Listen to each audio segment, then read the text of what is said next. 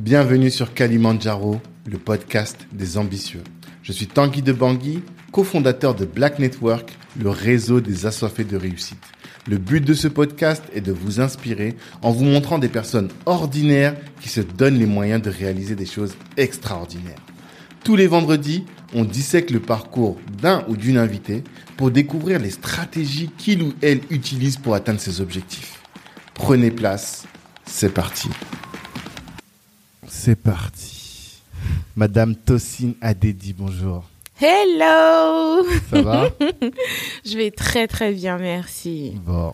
Je suis content de te recevoir sur Kalimandjaro, le podcast des ambitieux, parce que je pense que tu es véritablement une ambitieuse. Est-ce que c'est le cas? Ah, C'est clair, j'ai toujours été une grosse rêveuse. Ouais, une grosse rêveuse. Et c'est quoi ton, ton ambition ultime? Vraiment le sommet de la montagne que tu veux gravir? Franchement, transformer des vies. Ok. Euh, c'est pas pour me la raconter, hein, mais quand tu vois que tu as pu multiplier ton chiffre d'affaires, c'est-à-dire tu fais du x3 d'un mois à un autre, Mhm. euh, tu vois que tu peux voyager, enfin tu vois, tu as fait quelques petites expériences, Mhm. et à un moment tu t'assois et tu réfléchis, mais qu'est-ce qui me rend vraiment heureuse Mhm. Et qu'est-ce qui donne du sens à ma vie? Mhm. Et je pense que c'est l'im- l'impact que tu peux avoir sur d'autres vies qui est la chose la plus importante parce que à la fin de la journée, ce qu'il y a de plus précieux, c'est les gens. Mhm. Oui, d'accord. Et quand tu dis transformer des vies, est-ce que tu as des KPI Tu te dis, voilà, il faut que j'ai impacté 1000 vies, 2000 vies, 10 000 vies, 100 000 vies. Bon, en fait, je suis pas trop sur le nombre. Je suis plus sur la, la, la puissance de l'impact que j'ai pu avoir sur cette personne. Mhm. C'est-à-dire que tu peux faire du bien en donnant un verre d'eau à quelqu'un. Ça, déjà, c'est bien. Ouais. Mais plus que donner un verre d'eau, si tu lui apprends à comment puiser son eau, Mhm. Là, pour moi, tu as vraiment transformé des vies. Donc, je préfère transformer une vie comme ça Mhm. qu'essayer de juste donner de l'eau aux gens. Donc, euh, j'essaye d'identifier quand je rencontre une personne, qu'est-ce que je peux faire pour transformer sa vie. Mhm. Et donc, je m'y applique. Mm. Et c'est comme ça que je fonctionne. Mais c'est vrai que j'ai pas de but précis. Après, grosso modo, je sais, hein, je sais Mhm. que je veux, je veux créer quelque chose qui aide les jeunes femmes parce que bah, j'en suis une Ouais. à vraiment réussir à entreprendre. Et je trouve que les femmes, on a une tendance naturelle à se rabaisser.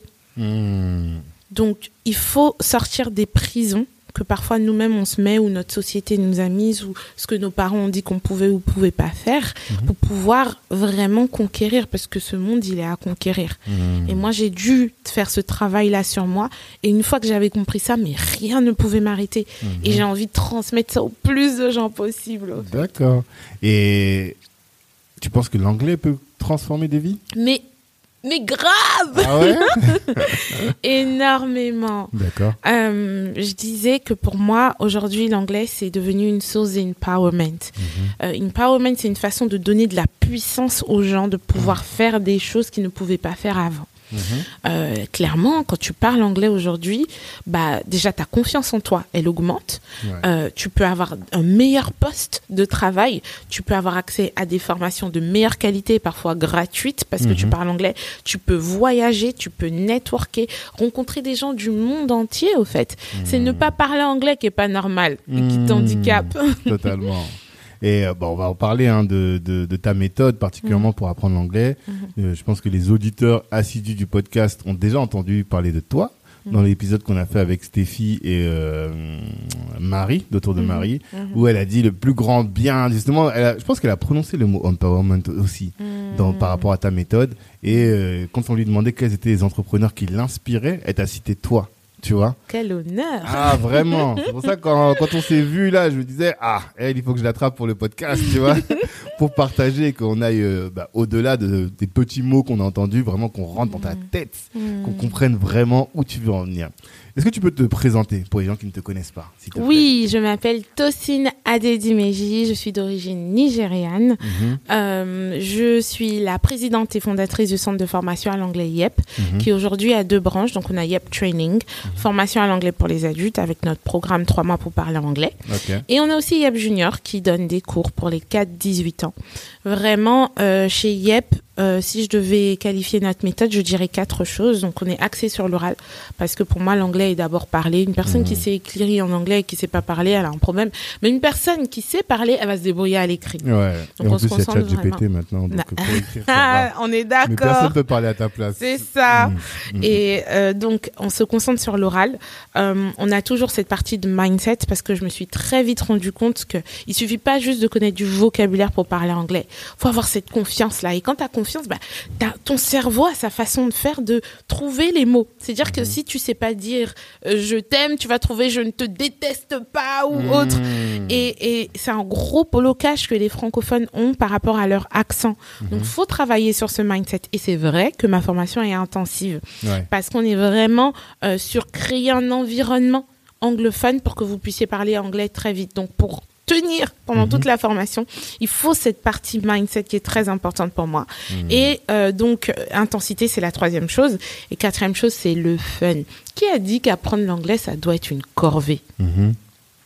Non, au fait. Mhm. Donc on essaye de de plus en plus, enfin le plus possible, int- euh, intégrer des mises en situation, des jeux, parce que c'est quoi un adulte? C'est un enfant qui a un peu grandi, quoi. Totalement, totalement. Et donc c'est vraiment ça que, que qui fait euh, l'essence de ma méthode. Hmm, ok, c'est intéressant. On va, on va décortiquer tout ça, Mhm. rentrer vraiment en profondeur par la suite. Mais avant, on a besoin de te con- connaître un petit peu. Ouais. D'où est-ce que où est-ce que t'as grandi et comment une Nigériane se retrouve en France? Parce que c'est rare quand même. Alors, euh, je crois que tout ce qui est business, c'est ça coule dans ma famille. Mhm. Mon grand-père est un grand homme d'affaires au. Nigeria. Euh, il avait une époque la plus grande usine de, de plastique là-bas. D'accord. Donc ma mère a très vite, très jeune, commencé à bosser avec lui. Donc elle voyageait partout pour acheter les machines, etc. Tout ce qu'il fallait en Europe. Mhm. Et euh, elle était enceinte de moi en travaillant pour mon grand-père. Elle arrive Ok. en France, elle était enceinte de 7 mois. Mais pourquoi elle est venue en France? C'est ça en fait qui me surprend parce que vous, en général, votre, terre d'immigration, c'est plus euh, les pays anglo-saxons. Comment vous êtes arrivé ici? Au fait, ma mère et mon père se sont rencontrés et mariés à Londres. Ok, Mais après, ils ont décidé de repartir en Afrique. ok. Mais ma mère, elle continue à travailler pour mon grand-père. Hmm. Donc c'est en mission hein, qu'elle est Mhm. venue. C'était pas ah, le pas pour s'installer. euh, Pas du tout. Elle est de Mais- passage. Voilà, Mhm. elle était enceinte de 7 mois, on l'a conseillé de rester, d'accoucher avant de repartir. D'accord. Donc elle a fait ça et puis elle est repartie. Ok. Donc c'est comme ça que je suis née en France, mais jusque mes 12 ans, je vivais en Côte d'Ivoire et puis on allait souvent au Nigeria, etc. Ok. Et euh, du coup, à 12 ans, euh, ma mère m'a demandé euh, est-ce que je, je- je voulais venir en France euh, parce qu'on avait des proches qui avaient déménagé ici. D'accord. Et en, en Côte d'Ivoire, il commençait à avoir ce climat instable. Là, il y avait la guerre, on Ouais. partait plus trop à l'école, etc. Hmm. Et moi, bah, j'ai dit oui. D'accord. Et après, c'était très dur.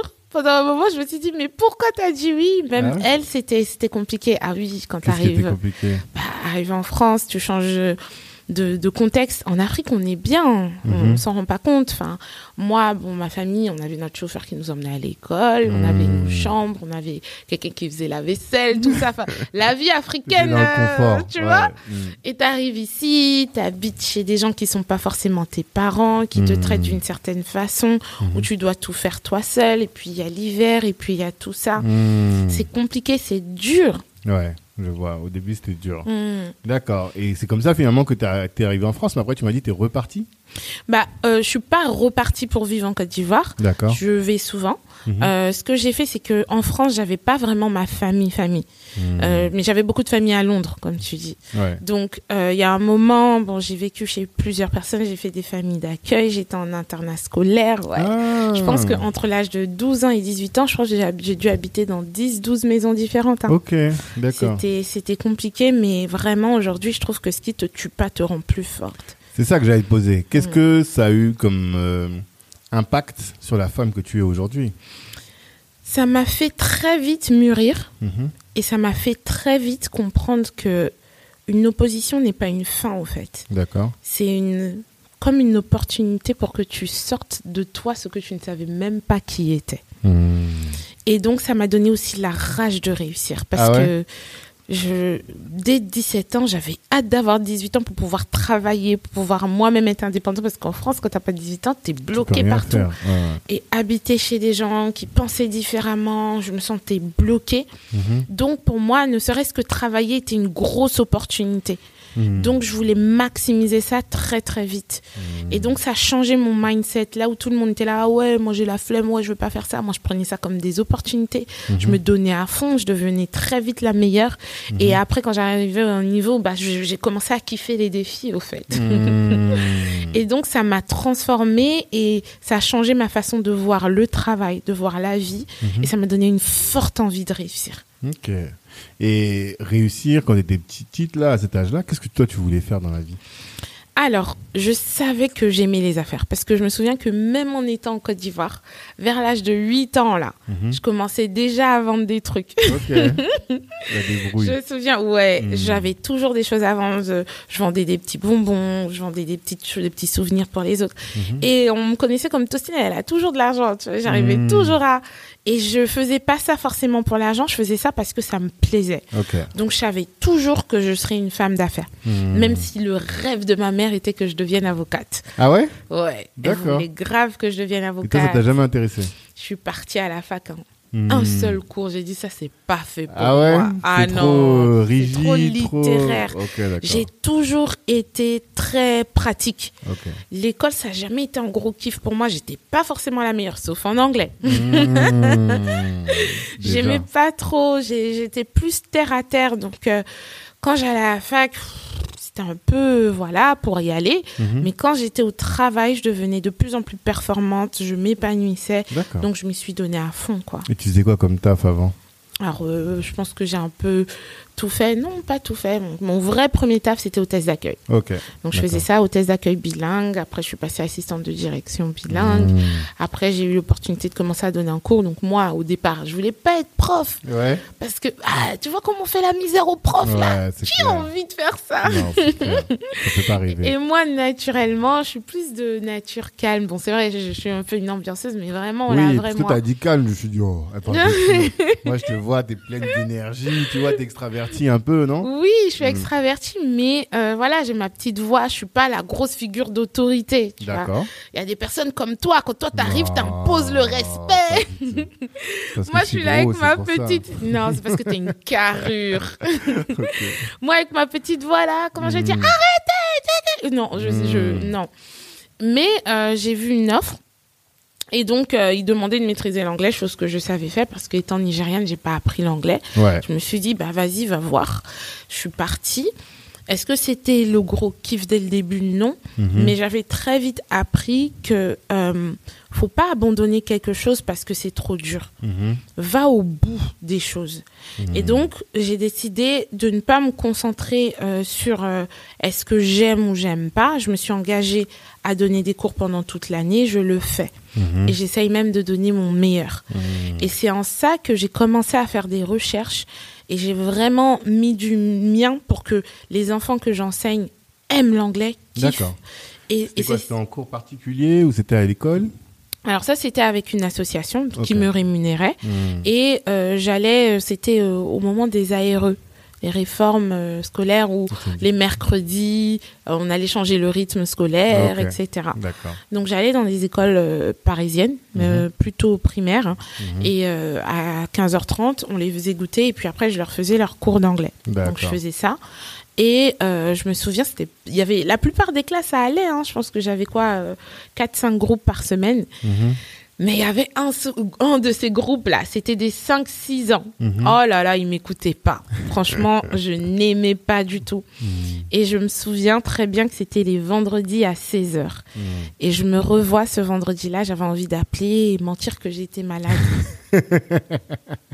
et euh, je sais pas, ce jour-là, euh, dans ma tête comme ça, là, bon, je, je parlais à Dieu, enfin voilà. Et, et j'ai clairement entendu quelque chose qui me disait n'abandonne pas parce qu'une grosse rémunération y est attachée. Mhm. Et c'est comme si toute cet après-midi-là, il y avait dans ma tête des visions de ce que je pouvais faire qui se développaient. C'est fou, hein Ok. et là, bah j'ai décidé de toute façon c'était la chose que je savais bien faire et quand je regardais je voyais qu'il y avait des possibilités d'en vivre vraiment. Donner des cours dans les entreprises à mon compte et puis bah j'avais pas forcément besoin d'apprendre pour. Donc j'ai appris de mes erreurs de ce que j'avais mal fait avec ce groupe là et j'ai commencé à me perfectionner. Et là les choses ont changé. Sans que je m'y attende euh, les parents quand ils venaient récupérer leurs enfants ils disaient c'est vous Tocine mon fils il arrête pas de parler de vous. C'est trop génial et puis j'avais euh, une maman qui m'a dit est-ce que vous pouvez donner des cours en plus à mon fils Hmm. j'ai dit oui, j'ai commencé à donner des cours à son fils. Mhm. Et son fils a tellement kiffé que finalement, bah, j'ai commencé à donner euh, euh, cours à, à quatre autres mamans. Hmm. Donc, c'est devenu vraiment une source de revenus pour moi. Et euh, je me souviens qu'un jour, je pouvais pas venir parce qu'il y avait grève. Et elle m'a dit que son fils avait pleuré parce qu'il n'avait pas eu son Oh. cours d'anglais, qu'il aimait vraiment ça. Mhm. Et donc, j'ai commencé à multiplier les offres d'emploi, enfin, les, les, les euh, possibilités pour donner des cours. Et étant donné que j'habitais à Reuil, euh, bah, j'ai mis sur le site de la mairie, quoi. Et je me retrouvais à enseigner dans des maisons, euh, vraiment, voilà. Et j'aimais bien ça parce que je rentrais dans des maisons qui me changeaient de ma réalité, au fait. Mais grave. C'est là que je veux vivre. Hmm. Et puis, j'ai commencé à tester. L'année d'après, j'ai augmenté mon tarif. Il prenait quand même. Hmm. Et là, je regardais et je me disais, Tocine, bah, la c'est pas ton truc. Mais ici, on dirait qu'il y a quelque chose. Mhm. Concentre-toi-y et donne ton meilleur. Et c'est comme ça que j'ai conti- j'ai continué, j'ai continué. Et puis, j'ai voulu commencer à travailler avec les entreprises parce que c'est là qu'il y a le monnaie, toi-même, Ah, tu sais. ça, C'est ça. Et euh, j'ai commencé à chercher, à chercher, à postuler. Et je suis tombée sur une offre. Euh, il disait qu'il recherchait des formateurs en anglais urgemment. Mhm. Moi, j'avais mon expérience avec les enfants, dans les euh, maisons de retraite, des petits trucs comme ça, mais pas en entreprise. Hmm. Je suis partie à l'entretien. Elle m'a dit, c'est pas mal, mais vous faites très jeune. Parce que là, on parle de quelque chose à peu près il y a 10 ans. Ah, ok. Donc, c'est pas très crédible auprès des entreprises. Hmm. Mais j'ai pas lâché, j'ai pas lâché. Je j'arrêtais pas de leur dire alors euh, quand sera ma première mission et tout. Hmm. Je crois après un mois et demi, presque deux mois, ils m'appellent en catastrophe. On a personne. Bien. Exactement. C'était le premier jour de leur contrat avec Renault Hmm. Et leur meilleur coach qui devait y aller est tombé malade. Hmm. Donc ils m'appellent comme ça. Moi, je saisis l'opportunité. Donc quand j'arrive, forcément Renault, ils sont pas contents parce qu'on m'a prévu une dernière minute. Donc je suis arrivée au plus tôt que j'ai pu. Mhm. Mais c'était pas ce qui était prévu, machin. Je prends sur moi. Mhm. Je donne mon cours et j'ai l'habitude d'enseigner aux enfants. Donc je mets tout mon dynamisme et tout. Hmm. À la fin du cours, la responsable, elle me dit, alors, première chose, je ne veux personne d'autre que vous. Et tout, on aime votre façon d'apprendre, le fait que ce soit ludique. Je trouve que le fait que vous maîtrisiez l'anglais et le français, ça vous permet de vraiment comprendre quelles sont nos difficultés et vraiment nous aider. Hmm. Et ça, ça m'a fait un boost dans ma Ouais. confiance en moi. Je me suis dit, au fait, tout ce que je veux ça. vraiment, voilà, Mhm. je peux l'avoir. Et je crois que j'ai vraiment un truc par rapport à ça, au fait à l'enseignement de l'anglais, donc j'ai commencé à, à m'auto-former. Regarder ce que les meilleurs profs faisaient, trouver de nouvelles méthodes pour enseigner de mieux en mieux. Mhm. Et une autre chose aussi qui m'a beaucoup développée, euh, bah, c'était le fait que à l'église, les gens me demandaient des cours. Mhm. Et donc, je je me voyais pas donner des cours individuels comme ça. Donc, j'ai créé mon petit groupe Mhm. euh, où je donnais. Et puis, pareil, les gens me disaient, Tocine, t'as un dynamisme, tu donnes trop envie d'apprendre. Il y a un truc passionné chez toi qui te donne envie. Mais c'est quoi? Alors finalement, toi, ta secret de sauce, en tant que toi coach, parce qu'aujourd'hui, tu es une dirigeante d'entreprise, Mhm, donc j'imagine que tu coaches plus autant de monde. mhm. Mais toi, ta secret de sauce, c'est ta capacité à communiquer l'envie d'apprendre anglais, c'est ça? Exactement. D'accord. Mais qu'est-ce qui fait que t'aimes autant ça? De... Parce que faut que toi, t'aimes aimes le faire pour donner envie aux autres, tu vois Bah, je pense que l'anglais, c'est un peu un détail. Je Mhm. pense plus que je suis une personne qui est motivée. Je suis une grosse motivatrice. Mhm. Euh, et et j'ai cette énergie-là que j'aime transmettre. Tu me mets quelque part, je vais rassembler tout le monde. Je sais pas comment je fais. Et puis tout le monde autour d'une cause. Et puis après, les gens qui étaient moumou, ils sont là, ouais Mhm. Donc j'ai un peu transmis ça dans l'anglais. Et puis je pense que j'aime beaucoup rigoler aussi. Ouais. J'aime la joie, j'aime l'ambiance. C'est ça Et que donc- t'amènes et qui fait la différence dans Voilà. les organisations. Quoi. Ouais. Je pense que c'est l'anglais, mais ça aurait pu être autre chose. Mais c'est cette façon-là de transmettre la passion ou l'envie de faire quelque chose Mhm. qui fait la différence, je pense. Hmm, D'accord. Et donc, toi, tu as commencé à te lancer dans les, les- dans les entreprises. Mm. en termes de tarifs Comment est-ce que tu as réussi à trouver le bon tarif? Parce que c'est ça souvent la difficulté. Je- tu savais que là-bas, tu allais Ouais. avoir plus d'argent, Ouais. mais comment est-ce que tu as trouvé à, à fixer? Comment tu as parvenu à faire Bah, moi, euh, j'ai fait graduellement. Mhm. S'il y a un truc que je conseille aux gens, parce qu'il y a beaucoup de, tu sais, j'ai une association où j'aide les jeunes femmes porteuses de projets. Ok. S'il y a une chose que je leur dis, mets un prix avec lequel tu te sens confortable au début. Hmm. Une fois que tu seras confortable avec ça, tu vas pouvoir monter. Mais il y a des gens qui fixent des prix, ils savent même pas comment l'expliquer. Toi-même, tu n'incarnes pas ce prix-là. Pourquoi sûr. la personne va être convaincue? Hmm, Donc, moi, j'ai commencé, premier cours que j'ai donné, je crois que j'étais à 8 euros de l'heure. hein. Ah oui. Après, quelques temps après, c'est monté à 10, puis Ok. à 12, puis à 15, puis à 25, puis à 30, puis à 35, puis à 60, puis à 120. Les MBA, ils me payaient 120 euros de l'heure. Ok, Mhm. d'accord. Donc, c'est devenu même un défi. Allez, Seigneur, cette année-là, je veux faire du 60 de l'heure. Allez, c'est fini. Et puis là, j'ai commencé à dire plus de 20 de l'heure quand je suis arrivée à ce niveau-là. Mais c'était des prix avec lesquels je me sentais confortable. Ouais. Maintenant, je dis ça, mais à chaque fois que tu sors de ta zone de confort, il y a un déconfort. Mhm. Donc, assieds-toi pour pouvoir expliquer ton prix. Pourquoi est-ce que tu fixes ce prix-là? Qu'est-ce que tu vas donner aux gens? Mhm. Plus toi-même t'es convaincu de la chose, même si c'est un peu compliqué au début, Mhm. plus tu pourras convaincre les gens devant toi. Hmm. C'est vraiment ça, je pense. Non, c'est sûr. Mm. C'est en tout cas, c'est sûr que tant que t'es pas à l'aise, bah, Mm. ça va se ressentir en face. Et tu vas pas vraiment. Quand on va te demander le prix, tu vas commencer à bégayer. en Ouais, fait. le syndrome Et- de l'imposteur, là, il va venir. euh, Totalement, totalement. Et après, alors, comment comment est-ce que t'en es venu à créer Yep? Donc, je te disais, à l'église, j'avais un groupe, mais bon, il y avait débutants, intermédiaires, avancés, et c'était le même problème que je rencontrais dans les écoles de commerce. Mhm. C'est que les gens, ils y sont par niveau euh, d'année d'études, Ouais. pas en fonction de leur niveau d'anglais. Donc, à chaque cours, tu les es en groupe. Mhm. Soit tu fais un truc que pour les débutants, bah, les Ah. intermédiaires, les avancés, ils, se- ils sont pas, ils sont voilà. Ouais. Soit tu fais un truc pour les avancés, et les autres, ils sont ah madame, je comprends rien. Hmm. Donc très vite, j'ai euh, voulu diviser les groupes. Mhm. Et c'est comme ça que, bah, finalement, au sein de l'église, j'ai créé un centre de formation, quoi. Hmm. Moi, toute seule, je pouvais pas faire les trois niveaux en même temps. J'ai pris des gens qui parlaient parce que j'étais aussi interprète. Euh, donc des personnes qui parlaient bien anglais, je les ai formées à ma méthode. Hmm. Et très vite, on est passé de une classe à cinq classes, à 12 classes. Et puis, je crois, il y a un moment, on était monté à 15 classes. Et j'avais presque une dizaine de, de, de De formateurs. Hmm. Donc, je gérais un centre de formation. et en même temps, bah, j'enseignais dans les écoles de commerce. Mhm.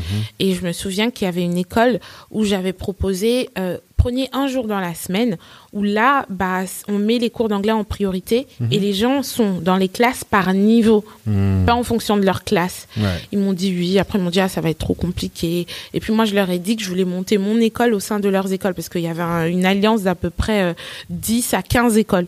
Donc je me suis dit, ne serait-ce que pouvoir donner des cours d'anglais à tous ceux-là, c'est bon. Parce que Mhm. j'ai déjà bâti ma confiance avec mon centre de formation là-bas à l'église. Hmm. Mais euh, le directeur il était bien gentil, mais il m'a fait perdre du temps. quoi. Je voyais clairement qu'il voulait pas. Et ça m'a mis une de ces rages et je me souviens que j'avais parlé à ma sœur et puis ma elle m'a dit mais depuis quand ce directeur là il est ta source?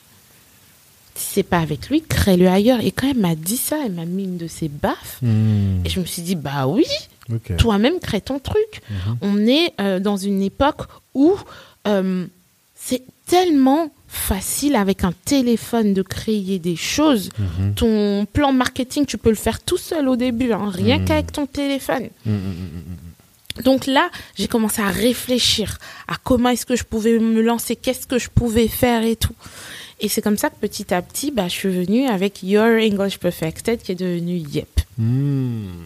Mais tout à l'heure, tu disais que le confinement avait eu un impact dans, ta, dans la création de ton business. Ouais. tu peux expliquer?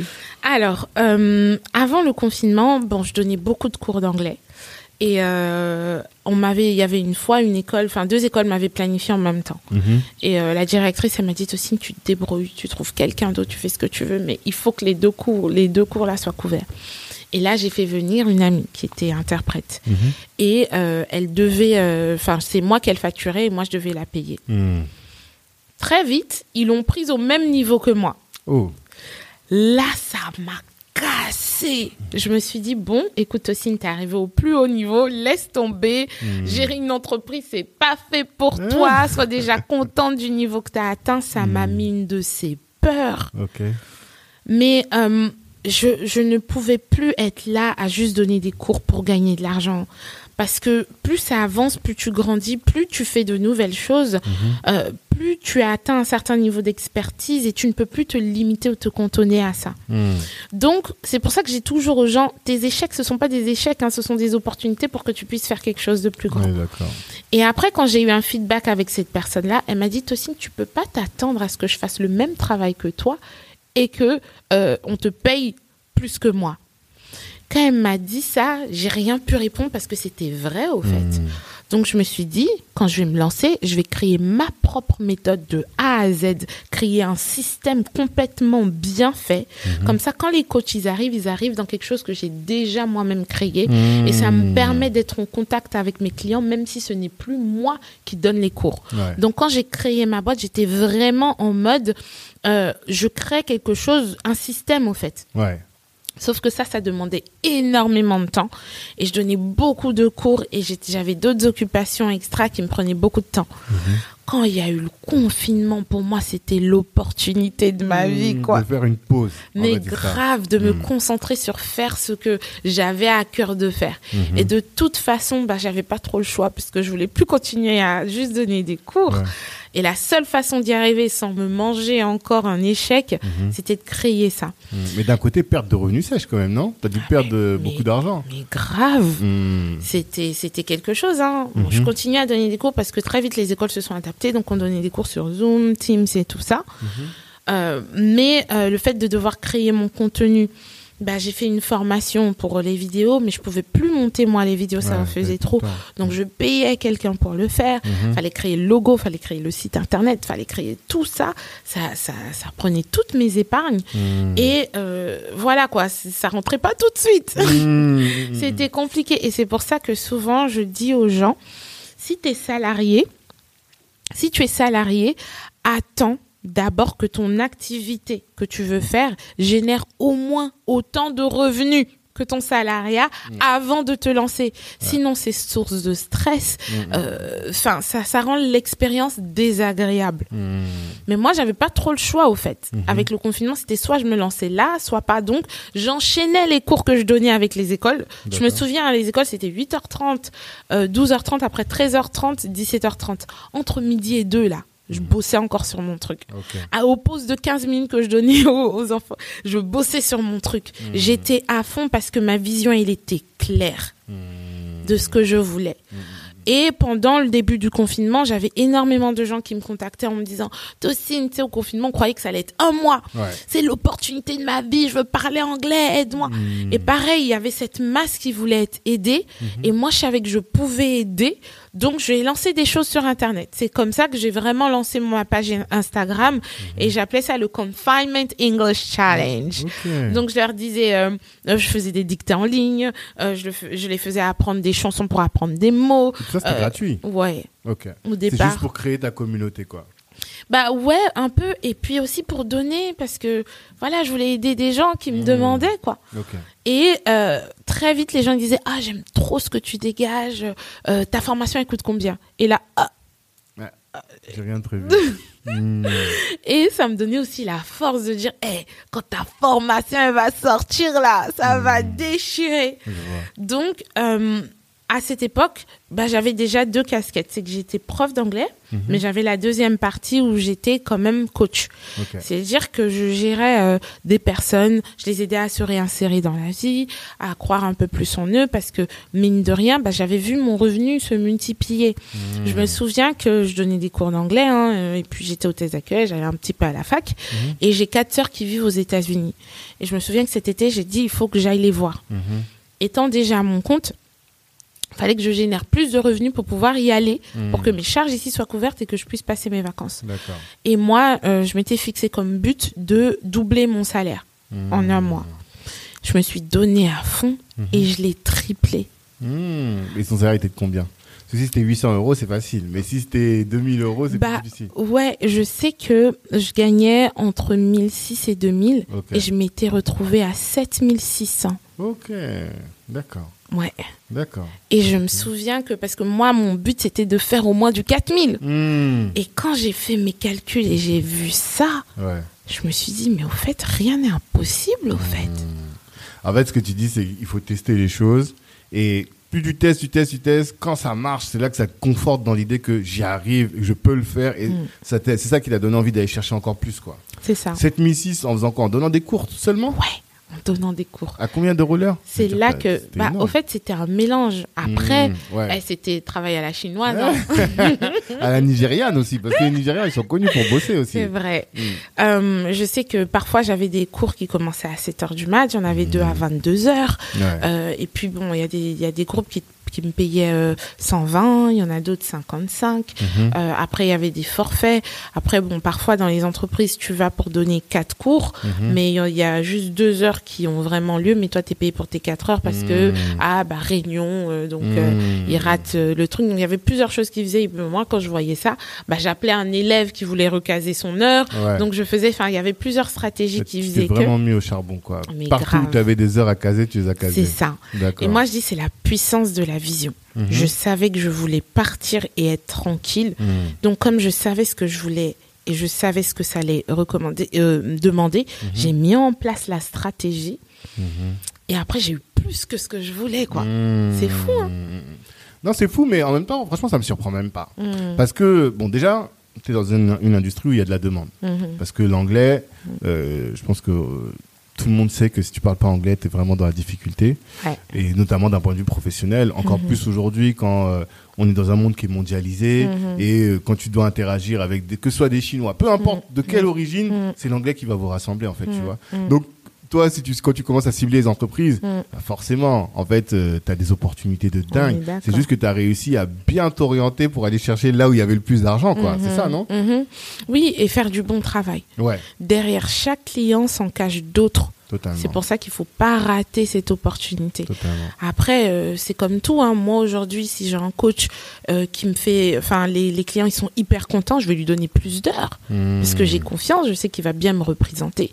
Mhm. Donc, si toi, tu es excellent là où tu es, Mhm. mais c'est normal que tu sois promu, c'est normal que ce soit à toi qu'on donne plus d'heures, Mhm. c'est normal que toi, tu, tu, tu puisses même imposer un plus haut salaire. Parce que moi, c'était devenu un challenge. Vu que Ouais. j'avais beaucoup d'heures, allez, euh, non, non, là maintenant, vous savez, mes compétences ont augmenté, j'ai développé ça, nanana. Je commençais à devenir une négociatrice, tout ça, ça faisait que. Et puis, je crois vraiment que quand tu veux vraiment quelque chose, le chemin pour obtenir ces choses-là se fait. Mhm. Mhm. Mais sois sûr de ce que tu veux. Ouais. Sois pas en mode peut-être. Si tu veux vraiment, ça arrive. Vraiment. Mais toi, t'avais pas de doute. Parce qu'en même temps, ouais, toi, t'avais pas de doute. Tu savais que voilà, c'est ça que je voulais. Est-ce que t'avais une, c'était toujours dans la vision, le, le résultat de la vision que tu avais eu, tu sais, quand tu étais en, en, en, en train de bosser et que tu t'es dit, ah, je vois ce que je peux avoir plus tard. Est-ce que c'est ça qui t'a permis de te dire, vas-y, là, je vais aller chercher toutes les, tous les euros, toutes les heures de cours, je vais les prendre. Est-ce que c'est cette vision-là qui t'a, qui t'a tracté? Je pense que c'est.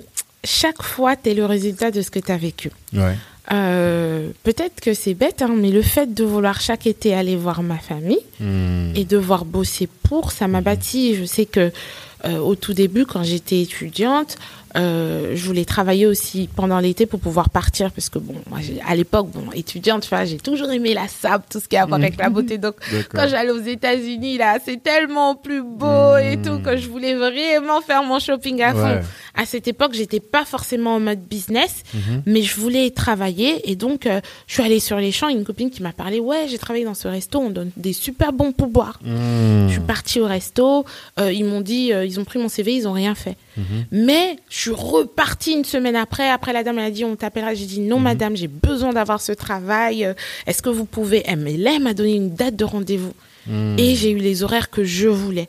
Après, j'ai bossé aussi comme une folle pour pouvoir réussir à avoir la somme que je voulais. Mhm. Donc, quelque part, ça a développé chez moi ce truc de si je veux ça, bah, je dois faire ça. Enfin, c'est possible, mais il faut que voilà, je m'en donne les moyens et c'est soit ça se passe, soit ça se passe. Tu vois? Donc, le passé a quand même bâti chez moi cette, conquérante et cette pionnière de je crée ce que je veux.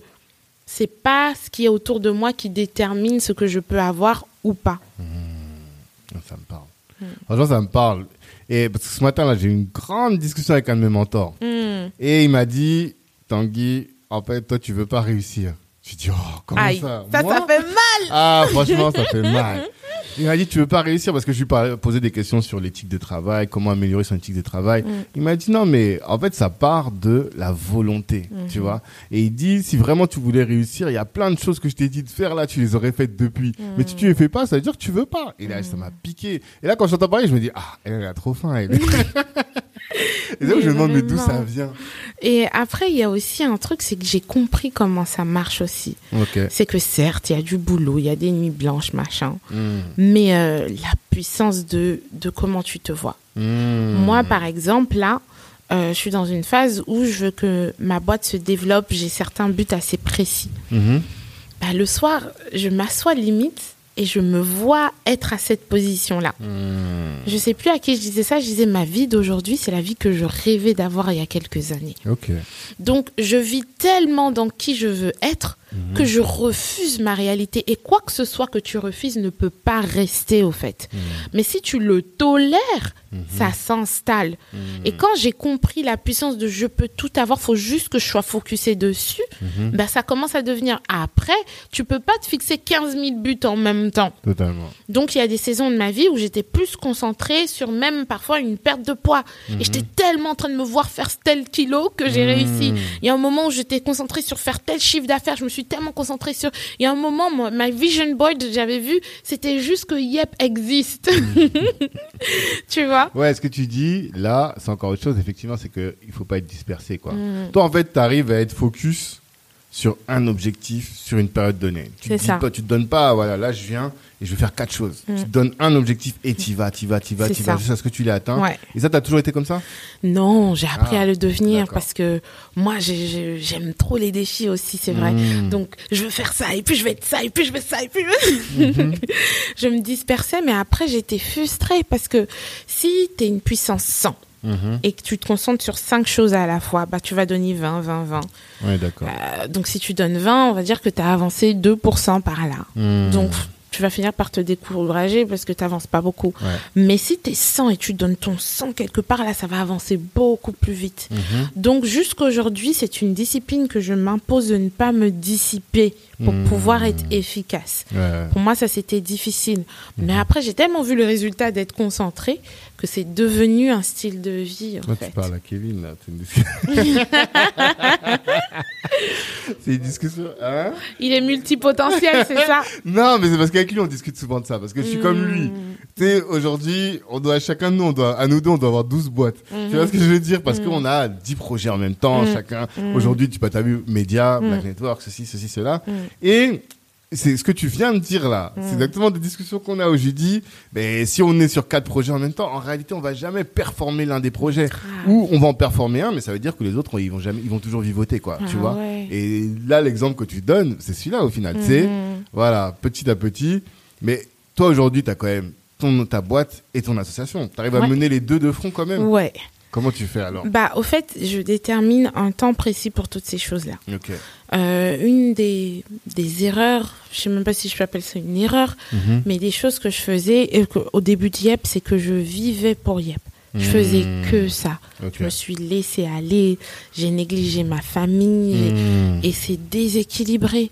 Euh, Il y a un moment, euh, ma famille voulait même pas que je leur parle de Yep, quoi. Genre, tu saoules avec ton on truc. Et donc, j'ai dû apprendre à être équilibrée. Mhm. Donc, par exemple, pour mon association, je sais que euh, bah, là, on a, on a 100 femmes. Mhm. Euh, je sais que quand je finis le travail, quand c'est pas la dernière semaine du mois, parce que la dernière semaine du mois, c'est là où on remplit les groupes, D'accord. bah, je vais essayer de penser à, à, euh, une à trois femmes que je peux textoter. Mhm. Euh, le week-end, je peux euh, passer du temps avec. Mhm. Ou les jeudis soirs aussi. Donc j'essaye de manger avec l'une d'entre elles pour passer du Mhm. temps. Mais si elle me contacte dans la journée, soit c'est urgent, soit je lui dis on se rappelle le soir. Donc j'ai dû compartimenter ma vie et moi-même je voulais faire du sport, j'avais complètement arrêté. Là j'ai remis ça. Maintenant ça veut pas dire qu'il n'y a pas d'éléments. Si par exemple j'ai une grosse opportunité de contrat, Mhm. bah là je pourrais pas aller au sport. Mais j'ai décidé d'embaucher des gens Mhm. de sorte à ce que le travail continue, c'est que moi je puisse garder ma vie. Donc j'ai appris à me mettre moi de, de, euh, en priorité, donc avoir un certain équilibre Mhm. nécessaire pour durer dans le temps. Sinon tu brûles quoi, tu te consumes. Totalement, totalement. D'accord. Donc c'est l'organisation, mais finalement, Ouais. tu peux mener plusieurs projets de, de front. Je pense que faut quand même limiter les Ouais, choses, Faut quoi. pas qu'il y ait trop de projets. Voilà. Euh, mais il y a, je crois que c'est Carnegie qui dit que lui, ne, il commande aux gens d'avoir un à trois buts maximum en même temps. Ok. Ah, je connaissais pas ça. Mhm. C'est dans quel livre? Euh, je pense que je me souviens même plus du titre D'accord. euh, parce que moi j'écoute beaucoup d'audio Ah. et, euh, et il disait ça et j'ai compris que c'est vrai. Tu Mhm. peux prendre trois domaines de ta vie et je sais qu'il y avait TJX qui disait parce qu'on lui avait posé la question mais comment tu fais pour avoir une vie équilibrée? Mhm. Il dit que il a euh, ces, ces domaines de la vie Mhm. et il consacre une saison à chaque domaine. Donc les autres sont là, mais c'est ce domaine-là où il veut avancer Mhm. pendant cette saison. Après une autre saison, c'est plus sur ce domaine-là qu'il veut avancer. Tu vois, il cible Mhm. pour pouvoir faire avancer ce qu'il veut faire avancer. Et c'est normal pendant cette saison qu'ici, bah, ça avance un peu moins. Mais il fait Hmm. tout pour que ce soit maintenu. D'accord. Et quand tu dis trois domaines, ce serait par exemple, bon bah voilà, je vais mettre un objectif sur euh, ma vie sportive, Mm. après un objectif sur ma vie de famille et un objectif sur ma vie professionnelle, par exemple. Voilà. C'est ça? Après, pour moi, il y a, il y a six- sept domaines. Ok. Il y a euh, d'abord euh, la vie spirituelle, Mhm. après la vie familiale, Mhm. la vie professionnelle, Mhm. euh, la, vie, la vie financière, la vie sociale et la vie physique. Mon physique, c'est tout ce qui touche à la santé. Ok.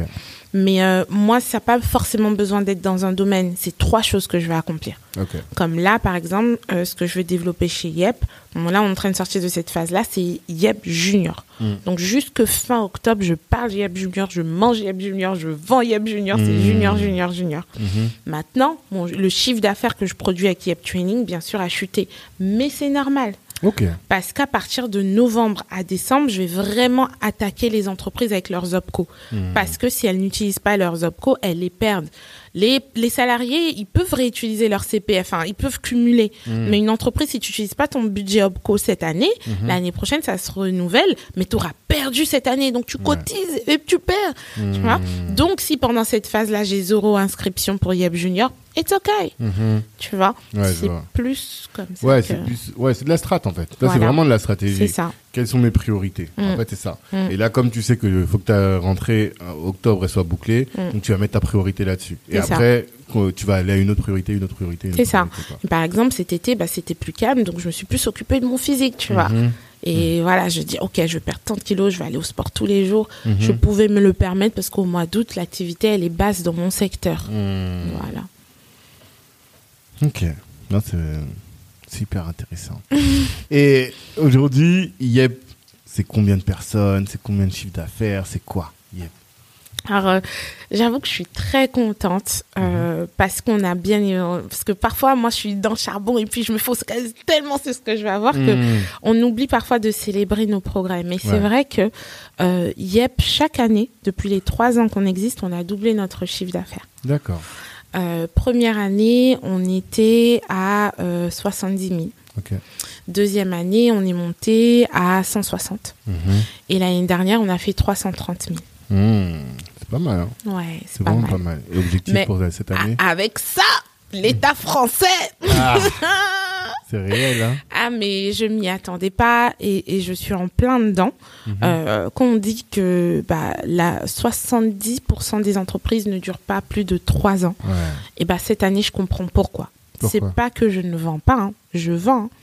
Mais les impôts qui me tombent dessus là, Ouais. c'est comme s'ils m'ont laissé pas anticipé, tranquille. en fait. Bah, au fait, ils rajoutent des choses Hmm. qui n'étaient pas. C'était pas prévu. Bah ouais, la première année, je payais quand même, deuxième année, je payais quand même, mais cette année, ils me Mhm. font des rappels des années précédentes et ils rajoutent encore cette année. Ah.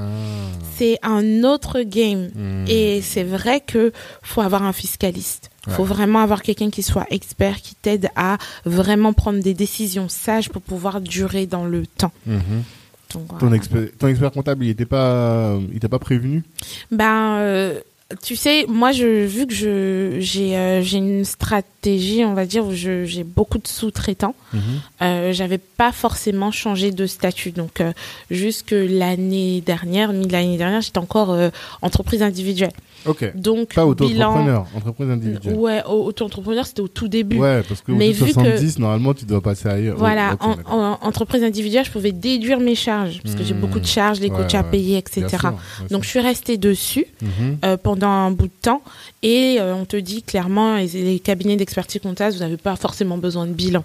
Mhm. Donc j'ai pas forcément, tu vois, Hmm. vraiment travaillé avec un expert comptable. J'avais une assistante euh, administrative et comptable qui m'aidait à faire mes comptes, Mhm. mais j'étais pas beaucoup en lien avec un expert comptable. Hmm.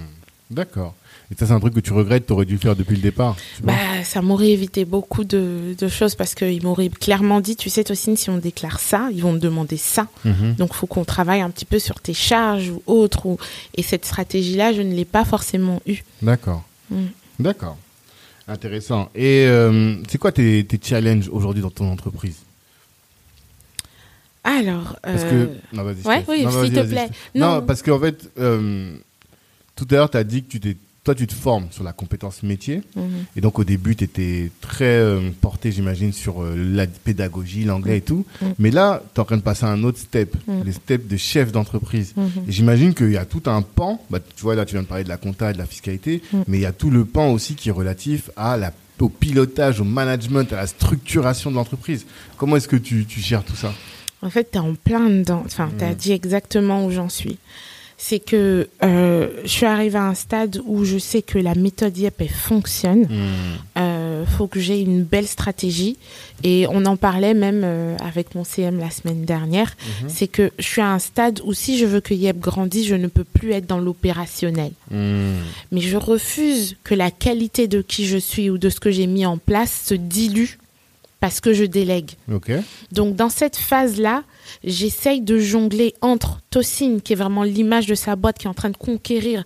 Donc pour le faire, il faut que je développe un networking, que je rencontre des entreprises, que je sois vraiment visible en termes de, de, de, euh, contenu, création, tout ça. Hmm. Et la Tocine qui doit quand même être au bureau pour vérifier que son ADN et les process soient tellement bien faits que que je sois là ou pas, ça avance. Hmm. Et ça, c'est difficile Mhm. parce que euh, je suis vraiment dans cette phase-là. Et par exemple, euh, j'ai une personne importante euh, qui m'aidait beaucoup avec l'administration qui est tombée malade.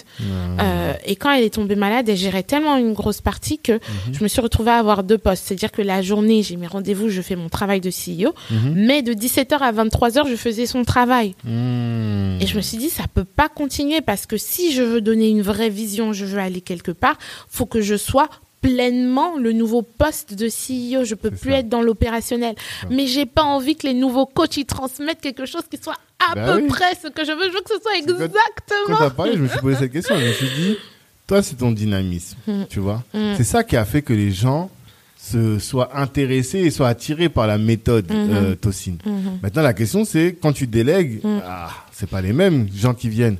Comment est-ce que tu fais pour diffuser cette culture-là dans la pédagogie auprès de tes coachs Ah, Alors, quand j'ai créé YEP, j'ai vraiment voulu être en contact avec tous mes clients, même si ce n'était pas moi qui donnais les cours. Hmm. Et parfois, je rencontre des gens qui ont fait la formation YEP. Ah, toi aussi, ça va? Je fais, ah, bonjour, mais je les connais pas et tout. Hmm. Ils me disent, j'ai tellement l'impression de te connaître parce qu'avec tes vidéos, Ah. on te connaît. Oui. Donc, euh, moi, j'ai créé la méthodologie. Donc, c'est vraiment, j'ai fait ça en deux parties. Mhm. Il y a l'apprentissage passif qui passe par les vidéos. Hmm. Donc, les vidéos, toujours la partie de développement personnel, de mindset, motivationals. Mhm. Et puis, on a la partie cours d'anglais. Donc, tu bosses tes deux vidéos ou la vidéo où il y a les deux parties avant de venir au cours. Donc, quand tu viens au cours, tu viens pour parler, pour pratiquer ce que tu as appris dans les vidéos autour de jeux ludiques et de mise en situation. Donc, toute la partie théorique, là, c'est moi qu'on voit. Ah. I'm still there. Et puis, j'arrive assez facilement maintenant à déceler qui sera un bon Yep coach ou pas. Pour moi, bon, la maîtrise de l'anglais, ça c'est essentiel. Uh, their English has to be perfect. Ce serait problématique quand même. Voilà. sinon- Ouais. Et deuxième chose, c'est ce dynamisme-là. Il y a des personnes qui l'ont naturellement. Mhm. Après, il y a des personnes qui arrivent à le développer, hein, mais il y en a d'autres qui ne l'ont pas. Même si tu as le meilleur anglais et que tu ne colles pas à qui je suis, donc à- aux personnes que j'attire, ça ne sert à rien de te prendre. Donc après, j'ai développé mon équipe, donc j'ai mon responsable aussi RH, Mhm. qui lui aussi, il m'aide à faire le tour des groupes comme moi, je ne peux pas le faire Hmm. pour s'assurer de la qualité euh, de ce qu'on transmet. Et voilà, il y a toujours du nouveau. Chaque année, pendant l'été, on renouvelle notre programme, on, on rajoute euh, du dynamisme, on essaye de, de euh, rajoute, enfin, rendre ça au goût du jour, quoi, Mhm. rafraîchir tout ça. Hmm, D'accord. Donc ouais, c'est surtout les, la, la vidéo en fait, qui fait que les gens, ils ont toujours du tossing. C'est grâce à, à- au digital. Mhm. C'est ça. Ça c'est une bonne idée. C'est une bonne idée parce que je pense qu'on est beaucoup à avoir cette problématique-là. Moi, je parlais avec, j'ai fait un podcast avec un conseiller en gestion de patrimoine et lui aussi, tu vois, il est très bon conseil et tout. Mais aujourd'hui, il, voilà, il fait plus de 2 millions d'euros de chiffre d'affaires, il a Mm. des centaines de clients, Mm. mais il peut pas leur parler à tous. Et Mm. lui, il est obligé de, il est encore esclave de sa boîte parce qu'il est obligé encore d'accompagner des gens Mhm. pour être sûr qu'il y a un minimum. Mais toi, finalement, demain, tu pourrais ne plus donner de cours au final. Bah, c'est le but. Comme Ah, je dis que je grandis Ouais. et euh, dans mon cœur, bah, j'ai d'autres projets entrepreneuriaux qui sont en train de Mmh. mûrir, qui sont en train de grandir.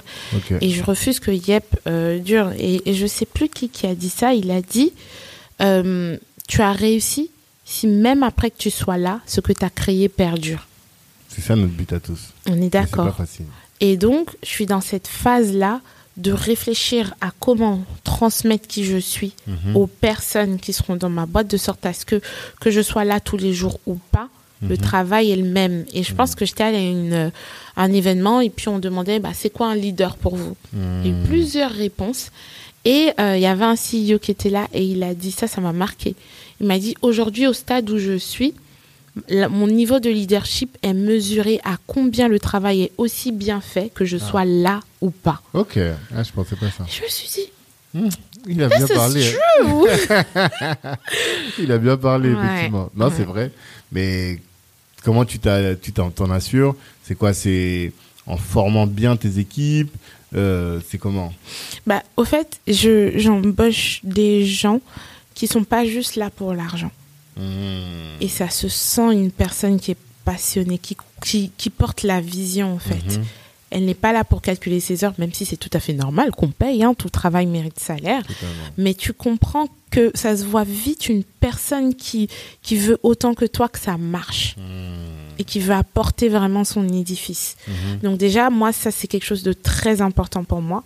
Et euh, j'essaye d'investir en cette personne. Donc je lui dis, là, tu ferais quoi? Et comment je gérerais ça Et comment et comment Ah, Ça tu prend du temps. confiance, en fait. Tu, donnes- Oui, tu la voilà. responsabilises, l'autonomises Je plus. suis, voilà, je suis derrière, je corrige. Et je suis vraiment dans cette phase-là où je dois corriger, je dois revoir, je dois créer des process. Oh my God, I don't like it. Mais je dis, pense long terme, toi aussi. Think long term. It's Mm. gonna pay. Mais c'est toi qui fais tout. Tu t'es pas fait accompagner. Par exemple, nous, à Black Network, quand on a vu qu'il fallait créer des process, on a pris quelqu'un pour ça, parce que je sais très bien que si on m'attend, euh, ça va jamais fonctionner. Peut-être que c'est mon seule. côté enseignante. Ah, tu qui arrives, fait coup. que non, euh, j'ai quelqu'un qui à qui je vais dire tape ça, écris ok. ça, ça, ça, Mhm. relis ça. Mhm. Mais ouais, on est en plein dedans, quoi. Donc Mhm. on crée petit à petit. D'accord. Et enfin, moi, mon plus gros défi, c'est d'avoir des gens qui vont grandir avec moi, parce que reformer tout le temps là, c'est C'est pas facile. Ouais. Et justement, comment tu fais ça pour euh, créer cette atmosphère où les gens se, se sentent impliqués dans la mission au même titre que toi? Bah, j'essaye de leur expliquer. Je, je, j'essaye de traiter tous mes collaborateurs comme des collaborateurs. Je veux pas être euh, la grande CEO là-bas euh, qui se prend pour je ne sais qui Mhm. et qui écrase les autres. Mhm. Je veux toujours savoir, toi, tu penses quoi de ça? Mhm. Est-ce que tu penses qu'on pourrait y arriver Hum, Je te fais confiance, hein, t'es sûr de ça Mhm. Je les implique et Yep n'est pas juste la boîte de Tocine, ça devient notre projet. Et je l'entends dans leur bouche. On devrait faire ça. Mais si on fait ça, on va. Et rien que parce que ils s'identifient à la boîte et leur, mon succès est le leur, ils sont prêts vraiment à faire ce qu'il faut pour que ça continue à grandir et que ça aille dans le bon sens. Et aujourd'hui, j'ai des coachs qui ne sont plus coachs, mais jusqu'aujourd'hui, quand je les croise, ils me disent hey, Tocine, quand j'aurai le temps, je reviens. Faut Ah que je- ouais? Parce que oui, c'est vraiment ce truc de c'est plus que des cours d'anglais, au fait. Non, parce que cette dimension empowerment, Mm. je trouve elle est essentielle et c'est ce Mm. que Stéphie avait signalé chez toi. Elle disait que effectivement euh, ton travail à toi c'est pas juste de donner des cours. Ça. Tu as beaucoup dit, tu as beaucoup parlé de motivation, Mm. enfin, vraiment le terme empowerment. Donc on comprend que tu es dans une mission, tu vois. Tu es dans une Exactement. mission et que tu ouais, tu, tu, tu délivres les gens grâce à l'anglais quoi, tu vois de, de, de leur prison, parfois ton poste peut être une prison Mhm. et c'est les skills en anglais qui vont te permettre de sortir de cette prison. Est-ce que tu as des témoignages de personnes? J'imagine, ouais. Ah ouais, j'en ai, beaucoup. Mm. Euh, je sais que j'avais euh, au confinement, pendant le confinement, beaucoup de personnes étaient en dépression. Ouais. Et euh, j'ai une élève qui me disait aussi, j'étais vraiment en dépression. Et en faisant YEP, j'ai repris goût à la vie, j'ai envie de postuler pour un meilleur travail. Elle se sentait beaucoup mieux. Je sais que j'ai travaillé avec une influenceuse qui venait de perdre un proche dans sa famille. Mhm. Elle avait laissé tous ses business, elle voulait plus rien savoir de la vie. Mhm. Et en faisant son un mois, elle a fait juste un mois sur les quatre. hein, Elle a repris ses business, elle a repris goût à la vie. Enfin, elle a retrouvé la force. J'ai plusieurs euh, personnes qui ont eu la force de postuler pour sortir. Je sais que j'avais une dame qui travaillait dans la même entreprise depuis 16 ans. Ouais. Et en faisant la formation YEP, elle a eu la force de postuler et elle a appelé des contacts du coup parce qu'elle était dedans depuis. Elle a eu trois offres d'emploi et elle a trouvé un travail qui était beaucoup plus proche de chez elle où elle était mieux payée, elle pouvait passer plus de temps avec son fils.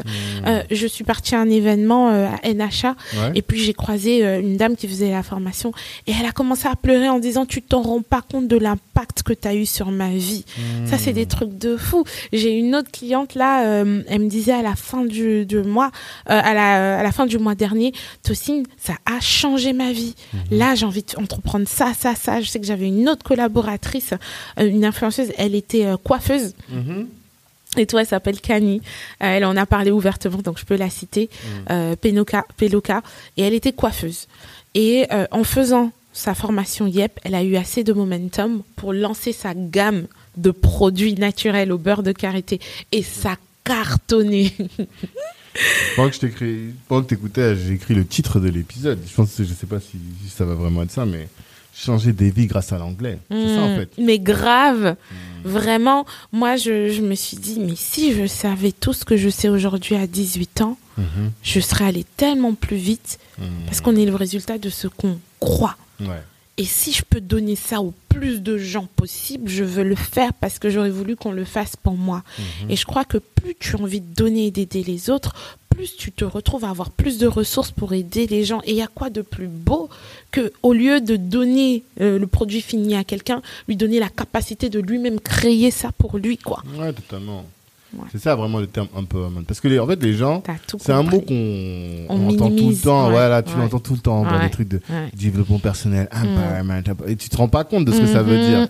En fait, empowerment, quand je t'entends, ça prend tout son sens. C'est redonner aux gens le pouvoir. Pouvoir. C'est ça. Exact. Le pouvoir de prendre leur vie en main, de ça. changer, d'aller chercher plus loin. C'est ça qui est fort. Mm. Mais qu'est-ce que tu leur donnes? Parce que j'ai l'impression que tu donnes un truc là, c'est quoi? Qu'est-ce que tu te donnes dans tes formations si tu devais euh, faire un. Ouais, nous donner un peu un petit aperçu? Bah, je pense que je donne un peu de ce qui fait qui je suis. Qui m'a aidé à être là. Je pense que je me souviens, hein, ça c'est une anecdote, euh, j'avais toujours aimé motiver les gens.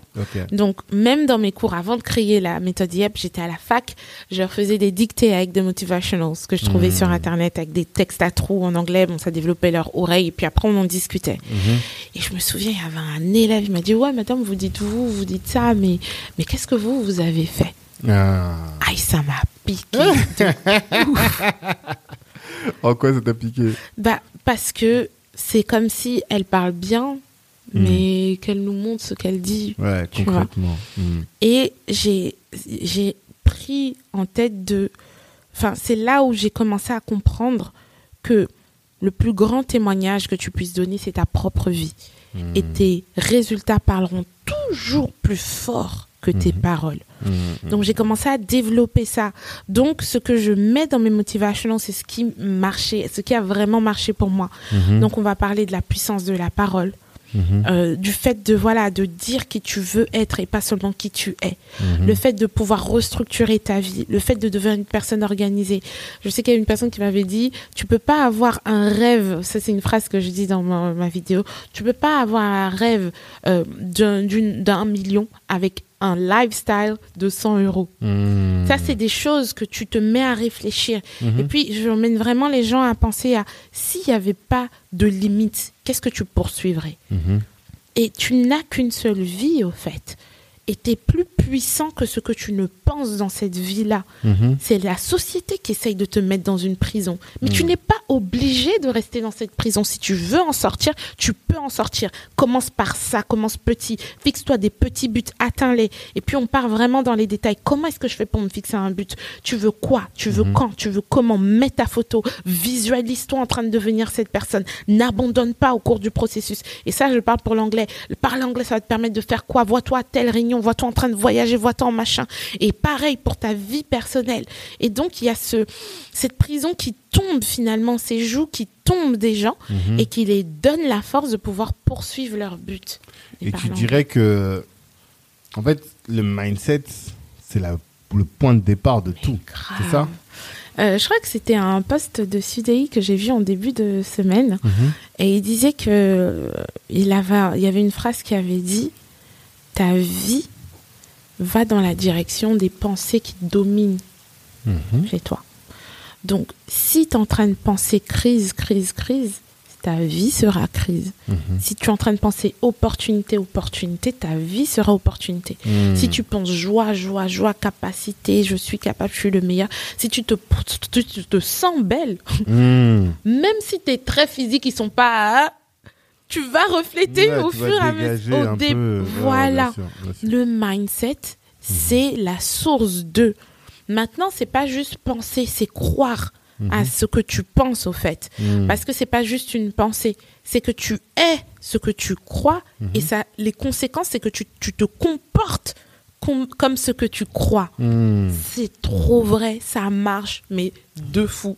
Mais qu'est-ce qu'ils répondent Parce qu'il y a plein de gens, tu leur dis ça, ils vont dire Ah, ça c'est des bullshit de développement personnel. On dit toujours ça, mais en réalité, tu vois bien qu'il y a plein de gens, ils essaient, ils croient, mais en réalité, leur vie, elle, elle change pas. Qu'est-ce que tu réponds à ces Moi, gens-là? je leur dirais pareil que ce que ton coach t'a dit. Mhm. Si tu voulais vraiment réussir, t'essayerais. Ça te coûte quoi? Mhm. Moi, je préfère, et ça c'est une phrase que je dis dans mes vidéos, je préfère échouer à continuer à essayer Mhm. que échouer parce que je n'ai rien tenté. Mhm. Ça ne te coûte rien en termes d'argent. Mhm. Qu'est-ce que tu veux? Tu veux que dans un an, deux ans, trois ans, tu sois au même niveau? Mhm. Ou est-ce que tu veux dire au moins j'ai avancé? Et en avançant, tu ne perdras rien. Mhm. Soit tu vas réussir ou tu vas apprendre de nouvelles choses qui vont ensuite te permettre de réussir. Mhm. Donc qu'est-ce que tu veux? Mhm. T'as essayé? Tu peux pas me dire si ça marche ou ça marche pas si t'as pas essayé. Ouais. Et il s'agit pas d'essayer ou des petits souhaits. Non, tu te donnes à fond. On va voir si tu vas pas avoir du résultat. Tu crois dur comme fer. Parce que je le vis tous les jours. Mhm. Vraiment. Non, franchement, c'est top. Moi, j'y crois aussi. Hein. Je, je joue l'avocat du diable un peu. Hein. Ouais. Mais parce que je sais très bien, je connais très bien. Je sais, je sais déjà quel pote va m'appeler en écoutant le podcast. En disant, ah, la sœur, elle a dit ça, mais en vrai, quand même. tu vois On sait que c'est pas aussi simple, que c'est pas, c'est beaucoup plus compliqué. J'ai que- jamais dit que c'était simple. Ok. Mais il y a ce truc-là de quand tu veux vraiment quelque chose, Mhm. la montagne devient juste une étape au fait. Mhm. Au fait, c'est, c'est- la montagne n'est pas un frein, mais une étape à franchir. Mhm. Donc, qu'est-ce que tu veux et est-ce que tu le veux vraiment? Mhm. Peut-être que ça va pas se passer comme ça. hein. Peut-être que tu, pardon, tu voulais ça, mais tu étais destiné à avoir autre chose. Mais le fait déjà que tu te mettes en marche vers ça, ça va te diriger un peu plus vers ce que tu dois faire. Mhm. Mais rester là à dire ah oui mais dit ça elle dit ça, bah euh, excuse-moi mais soit tu es fort à avoir des excuses, Mhm. soit tu es fort à avoir des résultats. Mhm. Qu'est-ce que tu veux? C'est réel. Non, non, c'est réel. C'est réel. Et euh, toi, c'est comment tu te nourris, toi? Alors tout à l'heure, je t'ai parlé un peu de la formation. Mais je vais même te, po- te poser aussi cette question. Comment est-ce que tu te formes, d'une part, et comment est-ce que tu te nourris pour comment est-ce que tu nourris ton mindset? C'est les deux piliers pour moi qui sont importants. D'accord. Ça j'en parle aussi dans ma formation. Ok. Euh, T'as pas besoin de connaître quelqu'un pour marcher avec cette personne. Ok. C'est-à-dire qu'aujourd'hui, en plus, avec euh, Internet et tout, tu as accès à tellement de choses. Mhm. Si j'ai envie de ressembler à, euh, je sais pas moi, une, une personne que je trouve euh, extrêmement performante, Mhm. en lisant ses livres, en écoutant ses podcasts, Mm. en suivant ce qu'elle fait, bah, je passe du temps avec elle. Ouais. Donc, euh, on est le résultat des, des cinq personnes avec lesquelles on traîne le plus. Mhm. Donc, avec qui est-ce que tu es en train de marcher? Et c'est pas si compliqué, j'ai pas besoin d'être son pote au fait. Mm. Si je lis ses livres, je sais comment il pense. Et je crois qu'il y a des choses qui se transmettent en lisant le livre de quelqu'un, en écoutant son podcast, en machin. Ça, ça t'aide. Après, c'est vrai que j'ai ma foi. Mhm. Ma Mhm. foi qui a bâti tout ce qui reste dans ma vie. Je suis chrétienne Mhm. et euh, je crois vraiment en la puissance de la prière, de la foi. Et, et c'est ce qui m'a emmené jusque là, au fait. Et je pense aussi que ta cause, le pourquoi tu fais les choses, rend euh, ta ténacité ou ta force d'y arriver plus forte. Ouais, excuse-moi, je t'interromps. Ouais. Justement, c'est ça la question. Parce que ce que tu as dit, je suis tout à fait d'accord avec ça. C'est la même chose que le mentor me disait. Il me dit, c'est ton why, tu vois. Mhm. C'est ton why qui va être euh, déterminant pour faire tout le reste. Une fois Mhm. que tu as le bon mindset, la bonne volonté, le- la bonne raison de faire, tu vas faire. Mhm. Mais il faut d'abord que tu travailles sur cette vision et sur cette volonté. C'est pour ça que je te pose la question. Toi, c'est quoi qui te, qui te nourrit tu vois, Mhm. quand tu dis que tu as dit à, à juste titre que voilà, t'as pas besoin de, de, de traîner physiquement avec la personne Mhm. pour pouvoir être inspiré, donc Mhm. faut lire ses livres. Mais c'est qui, toi, par exemple Ah, ah Par de exemple façon concrète Ouais, bah, concrètement, toi. Numéro 1, la Bible. hein. Ah, je m'en inspire, mais énormément. D'accord.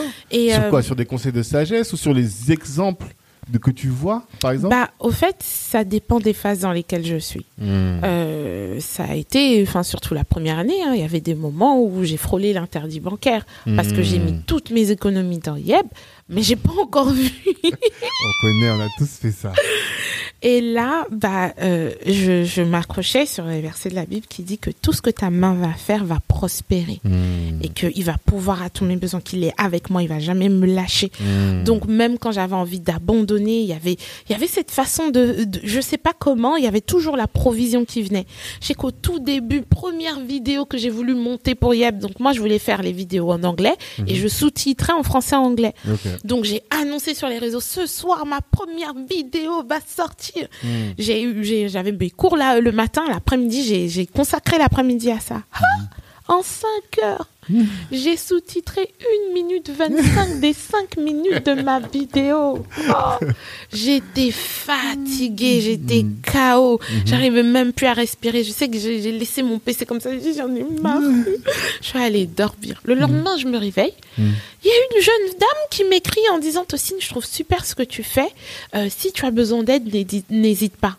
Et elle, elle était forte en vidéo. Elle maîtrisait parfaitement l'anglais français. Donc la provision est venue. Et pour moi, ça, c'est une des réponses. Hmm. Après, euh, il y a d'autres personnes qui m'inspirent. Je sais que il y a une Teresa Verfoy. Ok. Je connais pas du tout. Tu la connais pas? Non, pas du tout. Euh, beaucoup moins maintenant, mais dans ma capacité à euh, devenir qui je suis, elle, elle dit The secret of your success is hidden in your daily habits. Le secret Ouais, de ta réussite est caché dans tes habitudes quotidiennes. Totalement. Ça, ça a changé ma vie. Hmm. Elle dit toujours ne, ne regarde pas aux 5 heures que tu n'as pas.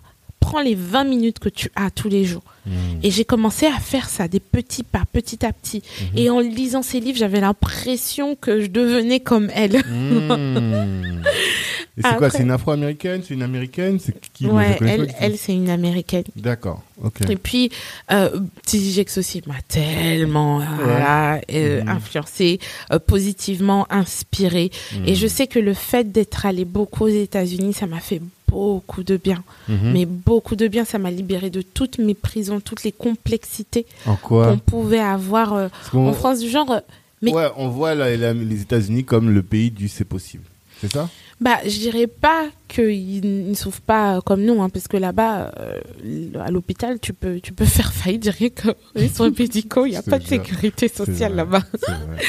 Eh, Ils ont leur lot de, you know, it's not Mm. easy over there. Hmm, Mais il y a ce truc de go for it. Ok. T'as qu'une seule vie. Si Mhm. tu veux ça, de toute façon, t'as quoi à perdre? À Mhm. rester là, là. Et j'ai très vite compris que le regret lié au fait de n'avoir pas fait quelque chose est toujours plus grand, tout, plus, toujours plus douloureux Mhm. que le regret d'avoir fait quelque chose euh, et d'avoir échoué. Sur leur lit de mort, là, les, les personnes âgées, elles parlent pas de ah j'aurais pas dû faire ça. Elles disent j'aurais dû faire ça, j'aurais dû Mhm. passer, j'aurais dû. Donc la vie, elle est une opportunité perpétuelle. Hmm. Faut que tu la Que saisisses. tu fasses. Ouais. Ouais. C'est ça vivre. Ouais, ouais, ouais. non, je suis tout à fait d'accord. Donc ça, c'est ce qui nourrit ton mindset. Ouais. Et concrètement, comment est-ce que tu te formes pour piloter ta boîte? Parce que, comme tu l'as dit tout à l'heure, toi, tu veux sortir de l'opérationnel. Après, tout à l'heure, tu. T'as dit que tu avais d'autres projets entrepreneuriales. J'ai pas oublié ça. J'ai pas oublié ça.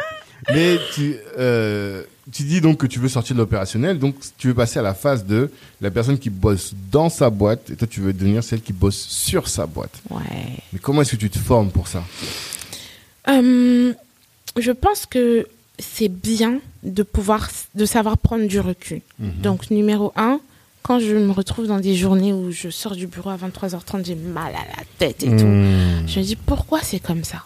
Mhm. Qu'est-ce qui se passe? Pourquoi est-ce que je, je, je suis overwhelmed? J'ai trop de trucs à gérer comme Mhm. ça. Parce que tu fais le travail de deux, trois personnes. Donc peut-être qu'il faut que tu penses à embaucher. Donc ça va me Mhm. coûter? Combien? Qu'est-ce que je peux embaucher? Qu'est-ce que machin? Donc je prends le temps d'analyser ce que je vois là Mhm. essayer de trouver des solutions. Après, euh, on a tous, c'est bien d'avoir des entrepreneurs qui sont allés plus loin. Ouais. Donc, je vais appeler, par exemple, euh, une personne qui, je sais, a 5, 8, 10 entreprises et je lui parle de mon projet. Avant même que j'ai fini de parler, elle va me dire. Fais ci, fais ça. Voilà.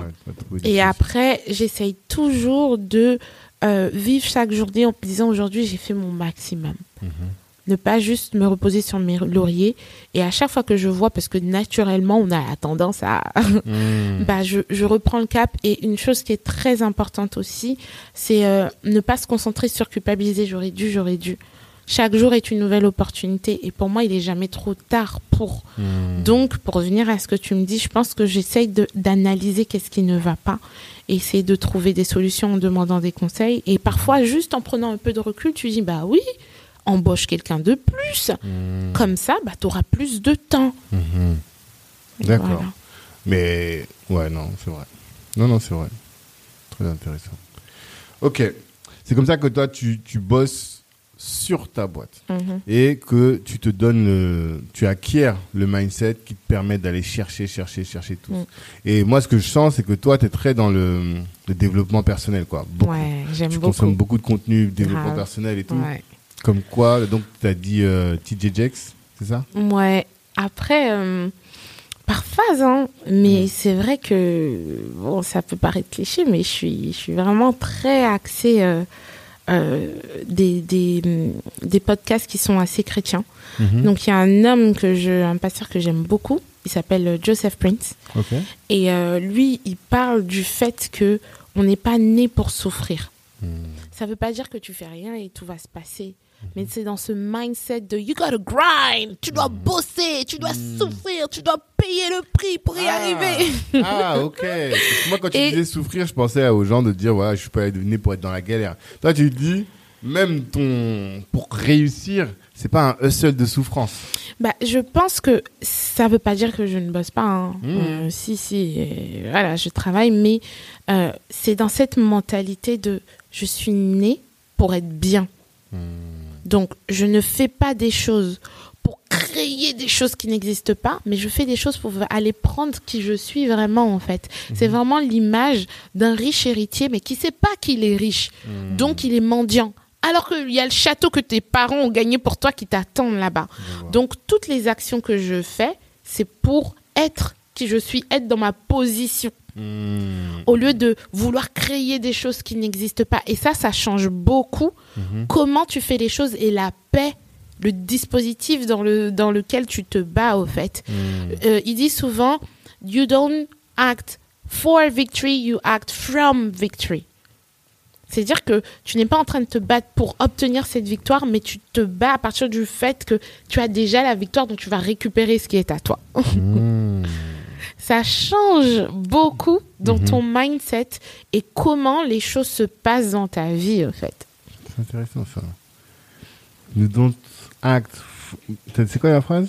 You don't act or you don't fight for Ouais. victory, you act from or fight from the state of victory. Mhm. Par exemple, euh, voilà, imaginons que Yab Junior, euh, euh, je vais avoir 100 enfants.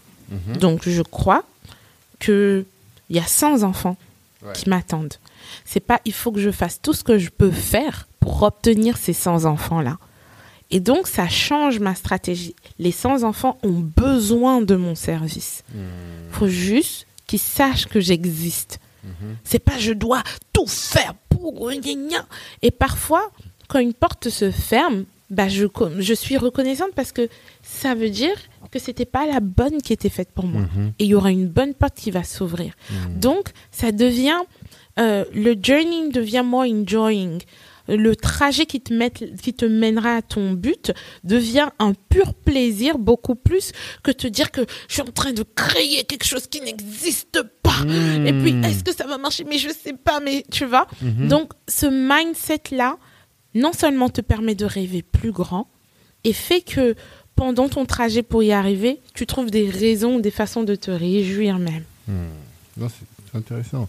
Et tu vois, quand je t'écoute depuis tout à l'heure là, je me dis, là, on a quand même une vraie entrepreneur, quoi, tu vois. une femme qui se bat pour créer une vraie boîte, une boîte solide. Et je t'en parlais un peu en off. Dans quelle mesure tu identifies que tes origines nigérianes font de toi, et Yoruba plus précisément, font de toi une entrepreneur différente Waouh, dans quelle mesure hmm. Alors, euh, une chose que je sais, c'est que hum, très souvent, bon, peut-être aussi que je ne sais pas si c'est le fait que je sois nigériane ou il y a cette force-là. Je sais qu'il y a, il y a eu plusieurs fois où on était à plusieurs et puis tout le monde était là, ah ouais, moi je suis fatiguée, moi je suis... Alors que moi, je pense pas trop à la fatigue, je pense à il faut que ça soit fait, quoi. Hmm.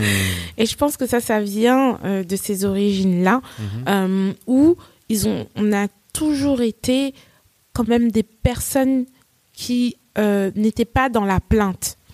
C'est même dans la culture nigériane, on est beaucoup dans la gratitude. Tout le temps, faut dire merci. Mhm. Euh, faut, faut pas trop se plaindre. C'est pas vraiment comme on nous élève, tu vois. Mhm. Donc peut-être que ça, ça fait qu'on n'est pas euh, concentré vers ce qui ne va pas ou vers la faiblesse, mhm. mais sur le fait accompli. C'est-à-dire que goal oriented, not problem oriented.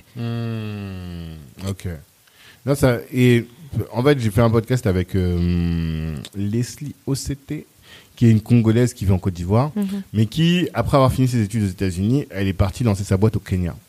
Et donc, elle a fait ça avant d'aller en, Côte d'Ivoire, donc partie francophone. Et mhm. je lui posais cette question, là, tu vois, différence entre côté anglophone, côté francophone.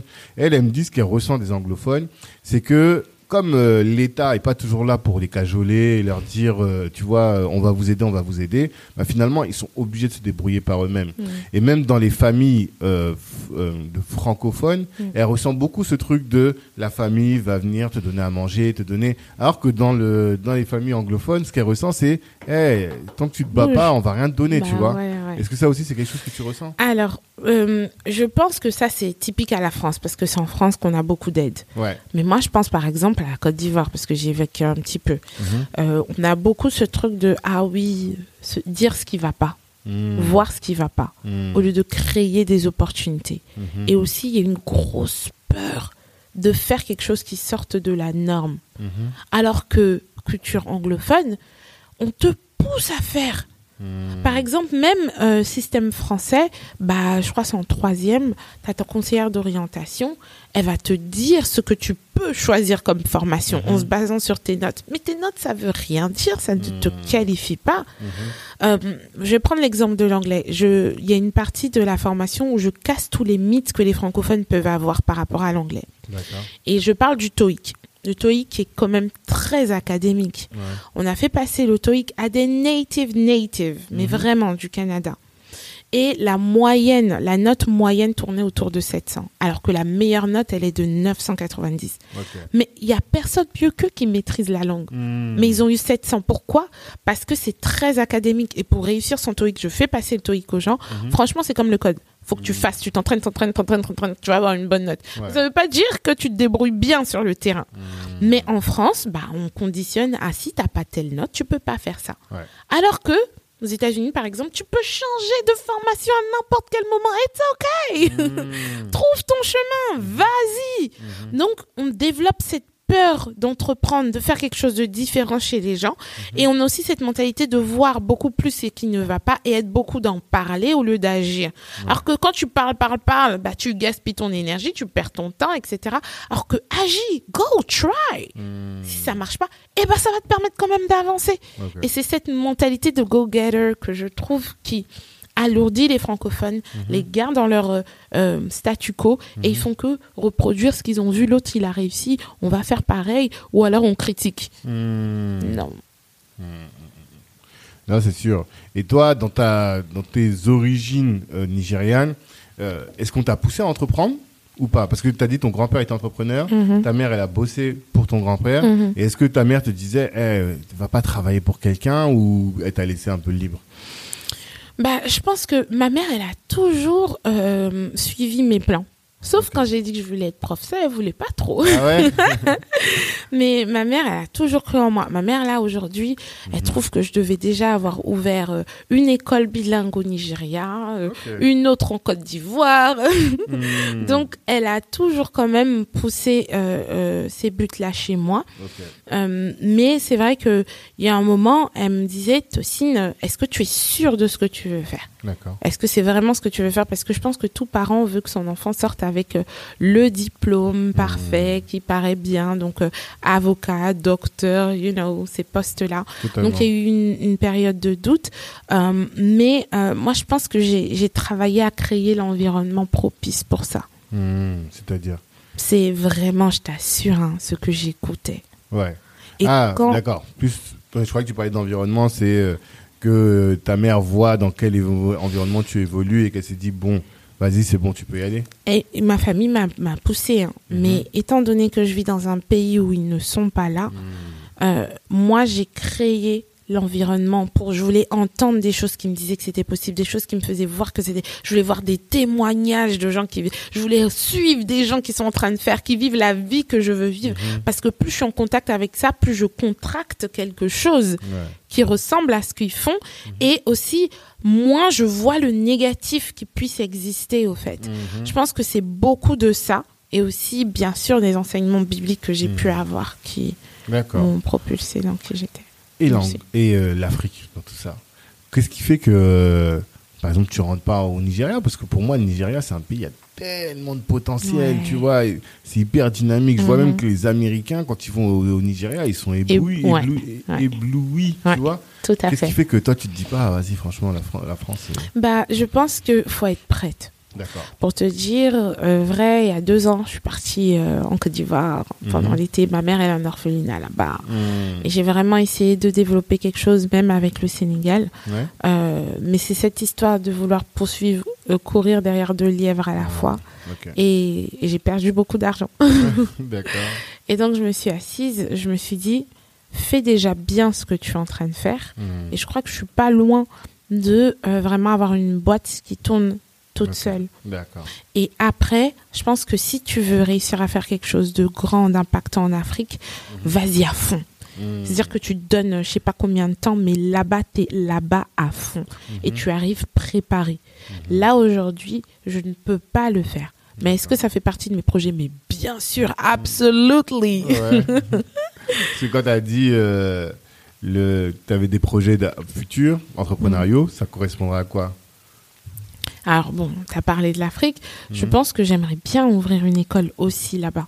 En anglais? Euh, ouais. Alors, il y a, Ah, y a la un pays partie... francophone. Ah, Il y a les deux. Donc, soit des cours, euh, enfin des cours de d'anglais, Mhm. par exemple en Côte d'Ivoire, au Sénégal. Enfin, j'ai d'ailleurs euh, eu des propositions pour ça. Mais aussi il y a FEPS, donc c'est French euh, for English speakers population, Ah, English speaking population.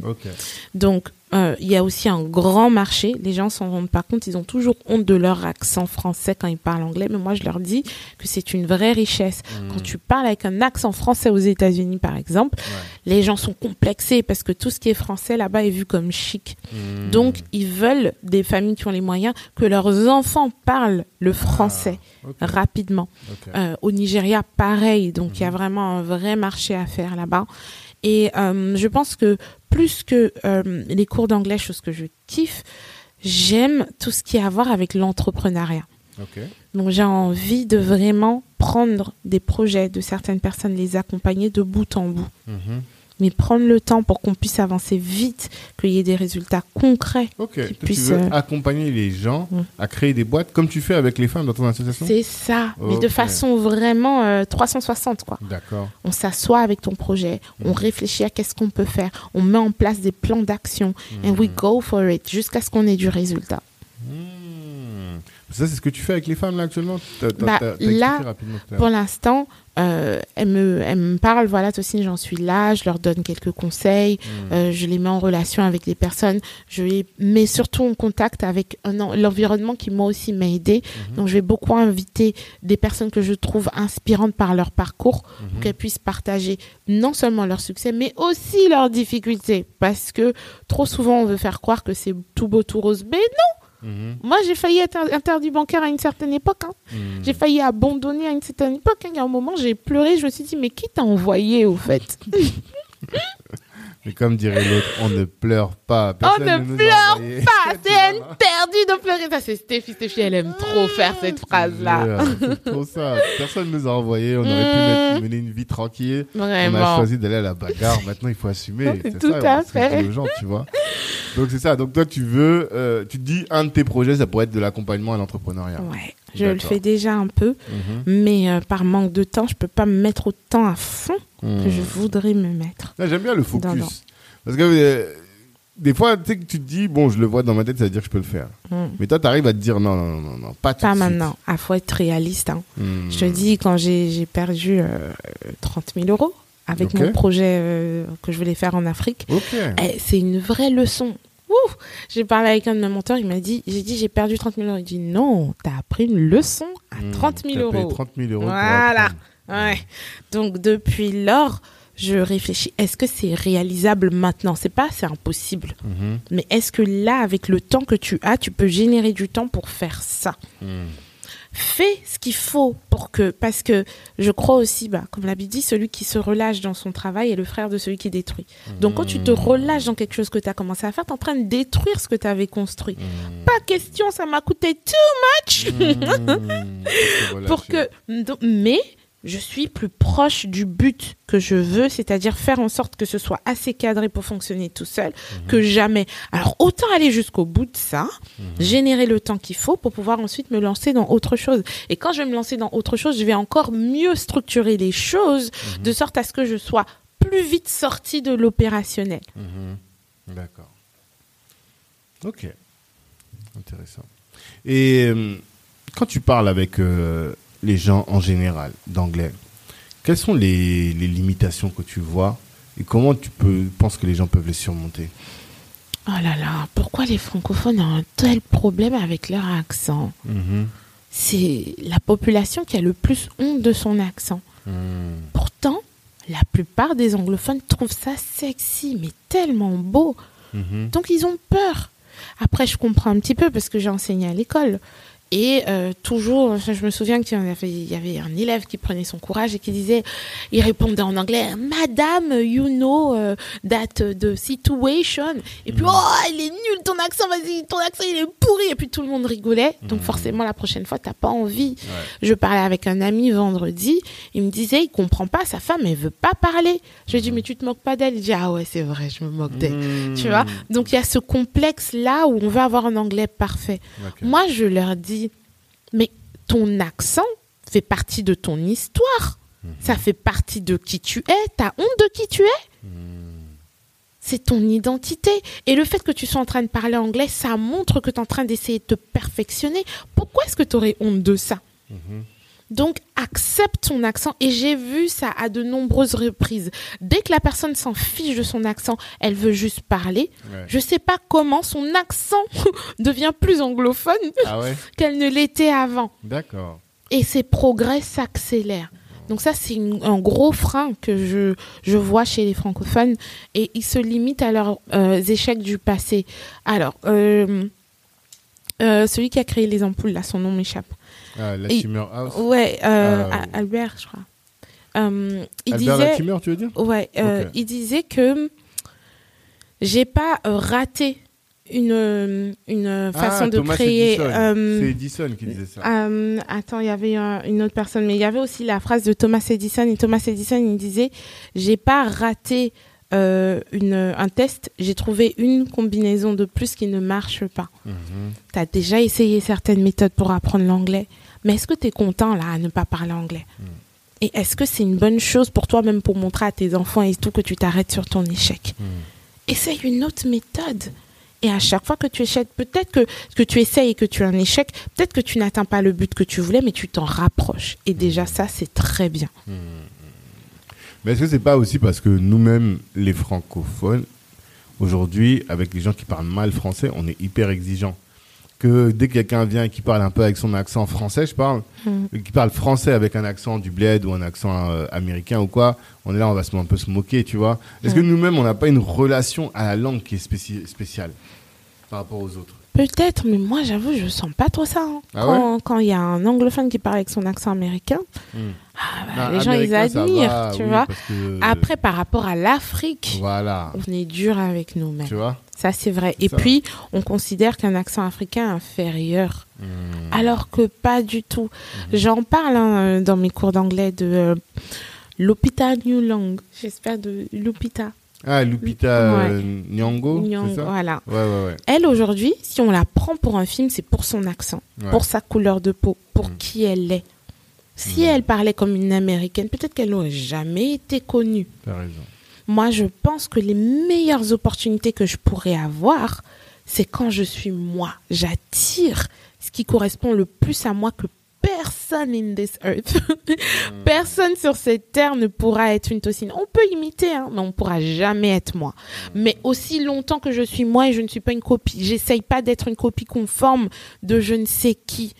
Et c'est vrai que aujourd'hui, moi, je crois que la force de mon business réside dans le fait aussi que je sois une femme d'origine africaine. Ok, pourquoi? Bah, je sais pas comment l'expliquer, mais euh, déjà j'ai la communauté noire, ça je, je dois le dire. Ah ouais? Ils me soutiennent. Ah ouais. Ah, ça, ça, Ouais, ça m'intéresse. Qu'est-ce que tu veux dire? Voilà. Euh, je vais te donner un exemple concret. Mm. Je crois que euh, c'était euh, 2021. Mhm. On a eu euh, un, un épisode hyper médiatisé où il y avait euh, une personne d'origine maghrébine qui insultait euh, une noire sur son balcon, Ah oui, je fils d'esclave Oui, oui, ou oui, autre. Oui, c'est quand il était euh, Voilà. au grec, là. Ouais, grec voilà. Et euh, j'ai fait une pub de Yep sur NN. Oh my God. C'était le mois où j'avais eu le plus haut chiffre d'affaires de cette année-là. Et j'avais plein de, de noirs qui m'appelaient en disant Je voulais m'inscrire à Wall Street, mais ça suffit maintenant. Je Mmh. remets dans la communauté. Il y avait plein de gens, mais j'ai senti vraiment Hmm. qui me poussaient, quoi. Mais vraiment. Et ils étaient là, et ils étaient là, voilà, au moins ça, tu nous représentes, comme moi j'ai vu. Enfin, moi, je sais qu'on dit souvent, les Africains, ils pensent à eux ou autres. C'est pas faux complètement. hein. Mhm. Mais moi, depuis que j'ai lancé mon business, je sens vraiment que ça me pousse. Regarde, aujourd'hui, je suis sur, ton média. Euh, euh, euh, Business Africa aussi, ils m'ont aidé. Euh, Enfin, tout NN. Enfin, il y a plein de de- de- d'endroits où j'ai pu aller. où on, promo, on était en train de promouvoir les business noirs. Il y a cette Mhm. partie-là et puis il y a la partie aussi chrétienne aussi qui me pousse beaucoup. Mhm. Mais moi, je vois que du soutien de leur part. Je dirais que facilement 75% de mes clients sont d'origine africaine. Ok. Mais vraiment. Ça, ça va finir sur Instagram, ça. Oh my God. sur l'Instagram de Black Après, Network. je, je ne suis pas en train de faire des cours d'anglais que pour les Non, Africains. C'est vraiment Mm. ouvert à tout le monde. Hmm. Mais euh, s'il n'y avait pas d'Africains dans mon business, euh. Donc euh, ils me soutiennent et moi je veux leur dire merci. Merci beaucoup et ça me donne moi aussi envie d'aider d'autres personnes. Mhm. Non, c'est fort, c'est fort. Mm. Parce qu'il y a plein de gens qui vont dire, c'est des discussions qu'on a toujours, tu vois. Mm. Ouais, les Renois, ils soutiennent pas entre eux, la communauté, nanana. Moi, Toi, tu vois dans ton business Ouais. que tu es une femme noire, et une femme noire qui a de l'argent noir, Mm. finalement. En tout Mm. cas, majorité noire, Ouais, quoi. Ils me soutiennent. Vraiment, ces deux communautés, noires et chrétiennes, Mhm. ils me poussent. Mais Mm. vraiment, hein. vraiment, vraiment. Je le vois tous les jours. Et de toute façon, il y a ce, je sais pas si c'est inversé, non, qui dit aide-toi et le ciel t'aidera. Mais j'ai toujours l'impression que quand on voit quelqu'un de la communauté qui se donne et qui fait quelque chose de fort, Mm. tout le monde se met derrière lui. Ouais. Mais il faut juste que la personne se donne les moyens et soit un minimum visible Voilà. aussi, tu vois. Ouais, et bah souvent, ouais. les gens restent dans leur coin Mm. et bah, après, ils se disent oui, la communauté ne soutient pas, la communauté ne soutient pas. La question, c'est qu'est-ce que tu as fait pour que la communauté te voit et ait envie de te soutenir? C'est ça. Mm. Fais quelque chose qu'on puisse voir. Mhm. Mais on va pas, si ton, il y a des magasins, parfois tu rentres, euh, j'ai envie envie de, rien acheter, j'ai envie de, d'une seule chose, sortir. Mm. Mais il y en a d'autres où l'événement de Steffi, on en parle ou pas? It was amazing. Donc forcément, prochaine fois, je veux y être. Et je veux même emmener le plus de gens possible. Mhm. Après, une deuxième chose que je trouve qui est bien à être une femme noire maintenant en 2023, Mhm. je sais pas comment l'expliquer, mais on dirait que c'est devenu un peu tendance. Ah, dis-moi. Peut-être que je me trompe, mais ça, c'était euh, un homme d'affaires vraiment qui pèse lourd. d'origine française, il me dit de toute façon, euh, il me dit c'est pas pour dire, hein, mais euh, être une femme euh, noire, intelligente, entreprenante comme toi aujourd'hui, Mm. bah, elle a tout ce qu'il faut pour réussir. C'est-à-dire que on est vraiment dans une phase où euh, il y a cet effet-là. Je sais pas si tu as vu, mais moi je vois des TikTok parfois en Asie Mhm. de femmes asiates qui mettent des perruques afro. Ok.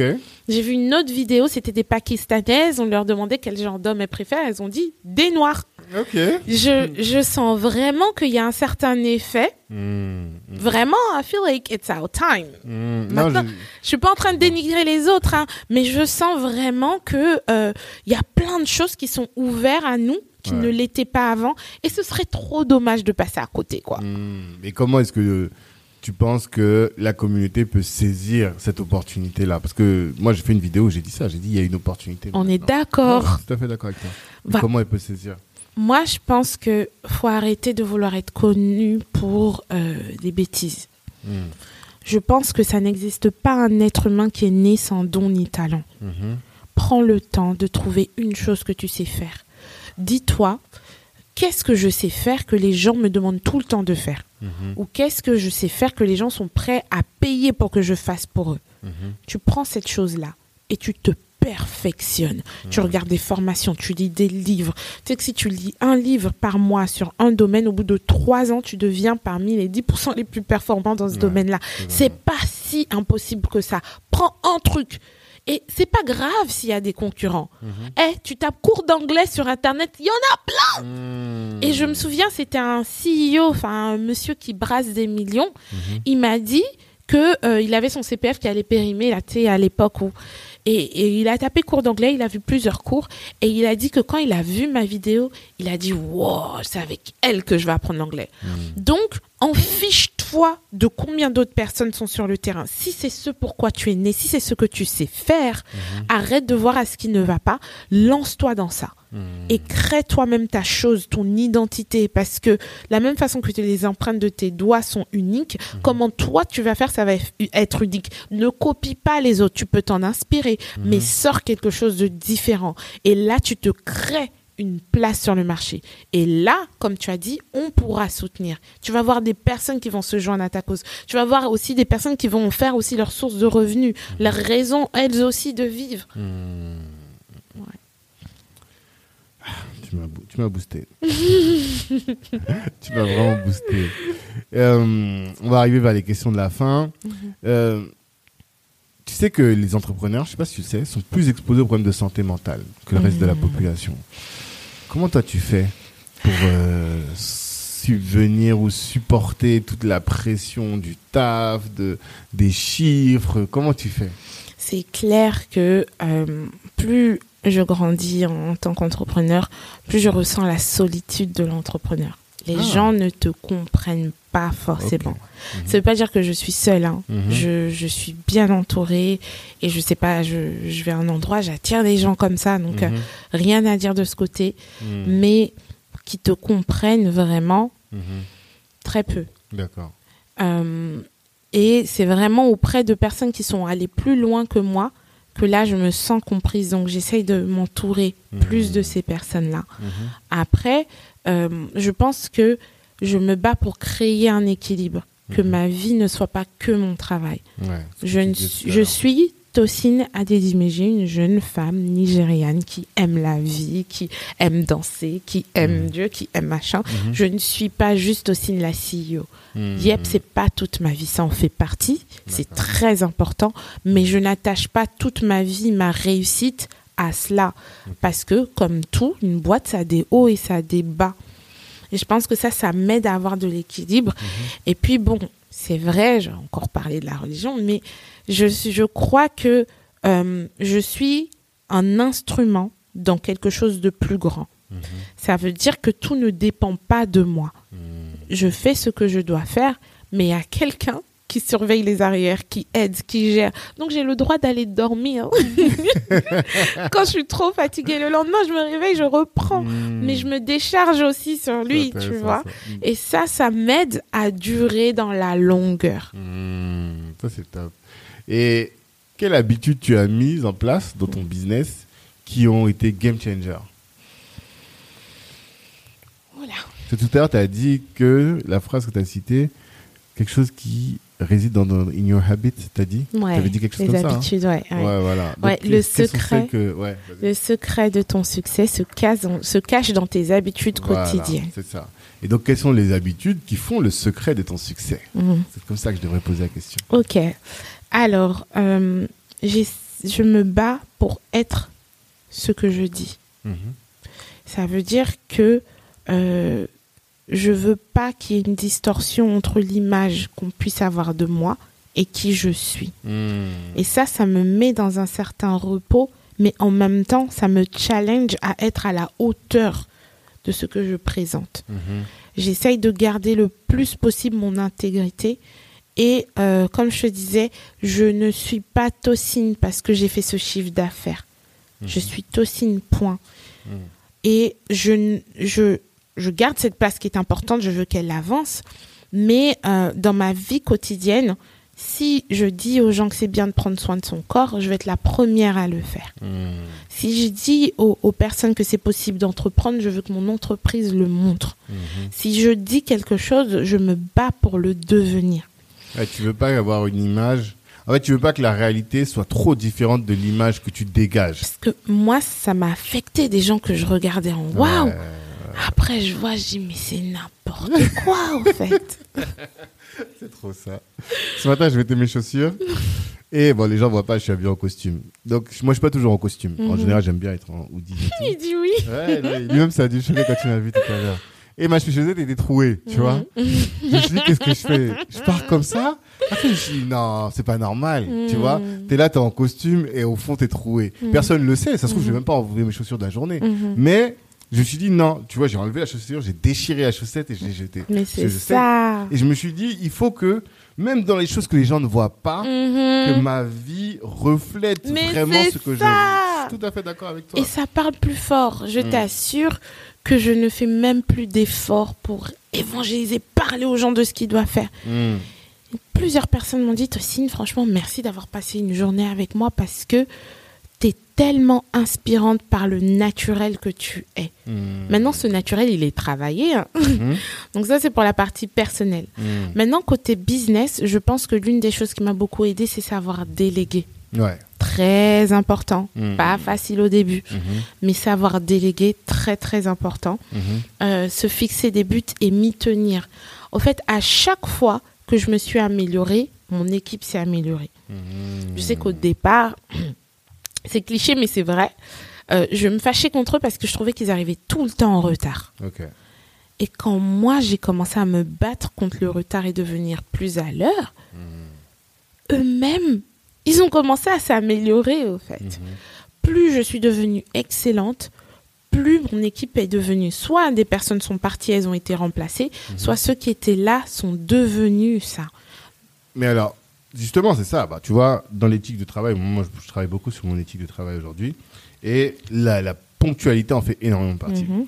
Mais la question, c'est qu'est-ce que tu as mis en place pour justement être euh, à l'heure Ou quand tu dis que tu t'es amélioré, qu'est-ce que tu as mis comme action concrète pour Mhm. t'améliorer? C'est ça surtout que. Je, euh, planifier. Je, je sais à quelle heure je me réveille. Je sais combien de temps il me faut pour me préparer, pour prendre mon petit déj. Je sais combien de temps il me faut pour prendre le train, pour arriver au bureau. Euh, J'ai choisi un bureau qui soit pas trop loin de chez moi. Mhm. Donc, plus je planifie le, le jour même la veille, plus c'est carré au fait. Mais plus on se réveille au feeling. Ouais. euh, non. non, surtout moi, je prends un peu de temps dans la salle de bain. Donc, euh, Le temps de s'apprêter, tout ça. c'est ça.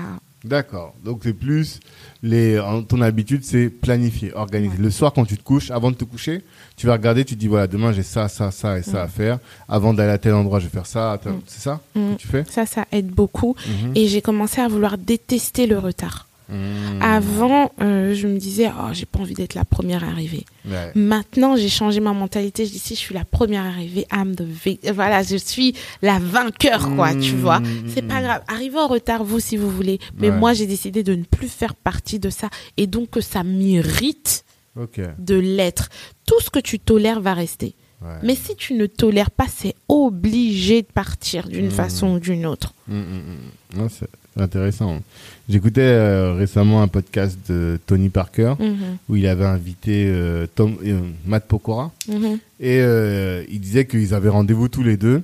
Et Matt Pokora, moi j'avais pas beaucoup d'estime pour ce garçon, mais j'ai trouvé qu'il était assez intéressant dans le podcast. Mhm. Il disait que ouais, Matt Pokora arrive toujours 30 minutes en, avance à ses. Waouh. Toujours, systématiquement. Et Tony Parker aussi. Donc ils sont arrivés tous les deux 30 minutes en avance au rendez-vous. Et là, Mhm. quand ils sont vus, ils ont dit Ah, toi, t'es un vrai gars. Tu vois ce que je veux dire Mhm. En fait, le, le- la, la ponctualité et même être en avance, Mhm. ça envoie un, un très bon message à la personne avec laquelle Ouais. tu bosses. C'est ça. euh, on- on- et nous, dans la communauté, bon, je sais pas si c'est la, si, je pense que la communauté. Si, il faut On dire la vérité. On va arrêter de se mentir. Mais oui.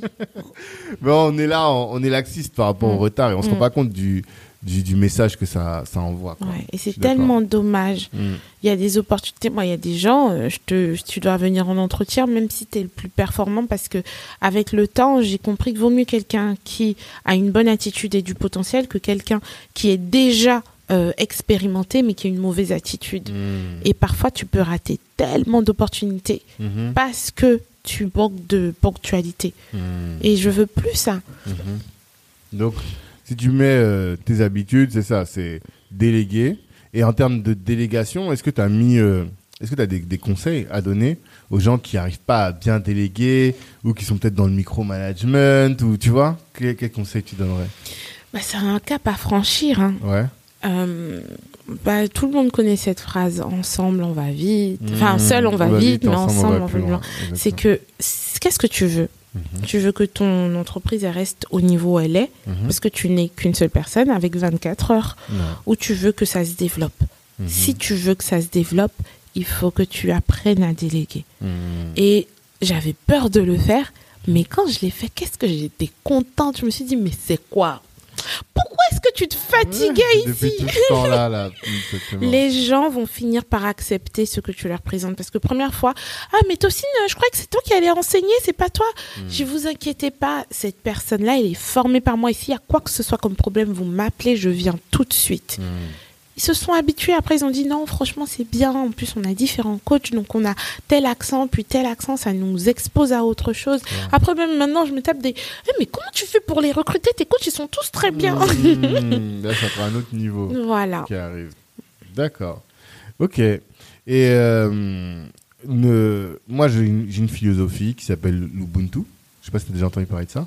Non L'Ubuntu, c'est un mot dans la langue, le Xhosa, la langue de euh, Nelson Mandela, Mhm. qui signifie je suis parce que nous sommes. Tu Mhm. vois Et j'aime bien cette philosophie parce que, tu vois, on a beaucoup parlé de spiritualité, mais je pense que euh, elle est applicable à toutes les religions. Mhm. Tu vois Si tu prends le premier commandement qui est tu aimeras ton prochain, tu aimeras ton Dieu de tout ton cœur et de ton être, et tu aimeras ton prochain comme toi-même. Tu vois Et dans l'islam, ils disent euh, ne fais pas aux non le meilleur des hommes est celui qui est le plus utile aux hommes. Mhm. Tu vois Mhm. Donc il y a vraiment cette notion-là de dire on a besoin des autres pour être bien soi. Oui. Comment est-ce que ça, tu le mets en place dans ton business? Parce que nous, on pense que, en tout cas, moi, ma réflexion, c'est comment est-ce qu'on fait du business à l'africaine? Mhm. Et pour moi, l'Ubuntu, c'est une, une philosophie qu'on retrouve dans toute l'Afrique. Tu vois, Mhm. cette générosité, cette solidarité, Mhm. ce besoin de faire en sorte que tout le monde soit bien pour que Mhm. ça, on soit épanoui. Mhm. Comment est-ce que toi, tu le mets en place dans ton business Alors déjà, j'appuie beaucoup ce que tu penses et, et, et je l'applique. Je vais vous dire comment je fais, mais euh, je sais qu'une fois, il y avait un pasteur qui avait dit ça. Il a Mhm. dit ne sois pas un verre d'eau, sois un robinet. Ok. Parce que un verre d'eau ne se régénère pas et tu laisses un verre d'eau, bah, et à un moment ça va s'évaporer ou même euh, l'eau va se salir. Mais quand tu as un robinet, bah, plusieurs verres d'eau vont passer par toi. Donc tu deviens une source. Et c'est ce que tu veux dire, c'est que tu fais pas juste un business pour gagner de l'argent. Si tu fais ça juste pour l'argent, eh, laisse tomber. Mhm. Parce que quand l'argent est ta source, Mhm. tu auras plus facilement des tendances à te corrompre. Mais si ton but, c'est de faire bon, quelque chose que tu aimes, mais surtout résoudre un problème, tu seras prêt à faire ce qu'il faut pour aider ces personnes-là Mhm. et l'argent va devenir une conséquence Mhm. de l'excellence ou de la passion que tu mets dans le désir de résoudre les problèmes des gens. Mhm. Donc quand tu penses comme ça, tu ne fais plus du business juste pour l'argent, mais tu fais du business pour être bon dans ce que tu fais. Tu veux que ce soit excellent. La priorité, c'est la satisfaction de tes clients.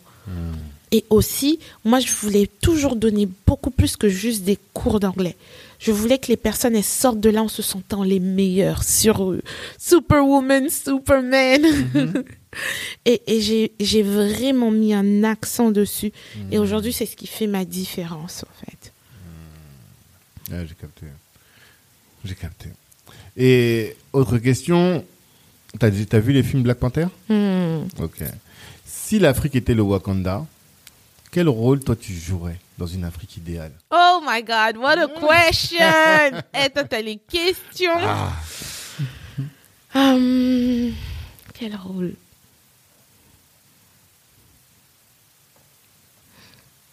Je pense que je serais euh, peut-être plus dans le rôle de... Ouais, j'aimais bien, euh, tu sais, la sœur qui s'occupait de créer les, les gadgets, Ok. ok. équiper les gens pour que eux après ils puissent aller conquérir.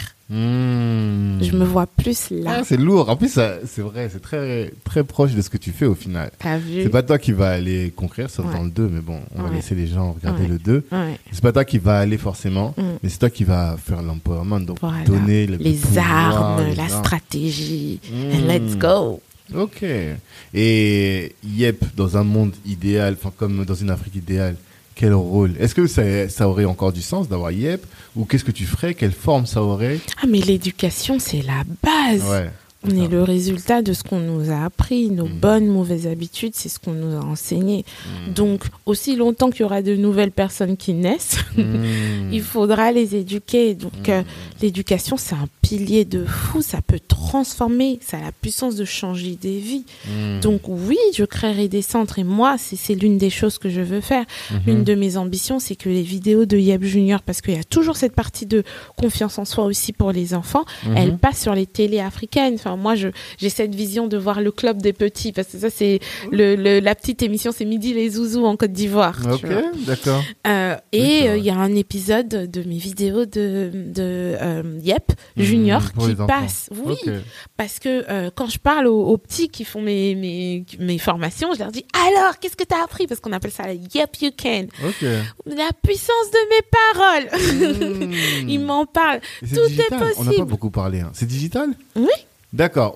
Alors, explique un peu. Parce que là, Mm. tu vois, je pense à mes enfants. Là, et... Vas-y. Ah, bah Yep Junior, euh, je voulais que euh, les gens puissent, les enfants puissent apprendre l'anglais sans que ce soit trop scolaire. Mhm. Donc, ce que j'ai fait, c'est que j'ai créé des vidéos.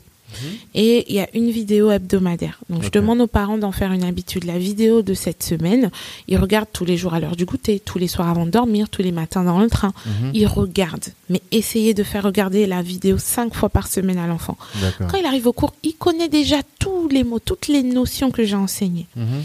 Mais dans cette vidéo, il y a deux parties. Il y a la partie Can. Dans la partie Can, je joue vraiment le champ des possibles enfin, aux enfants.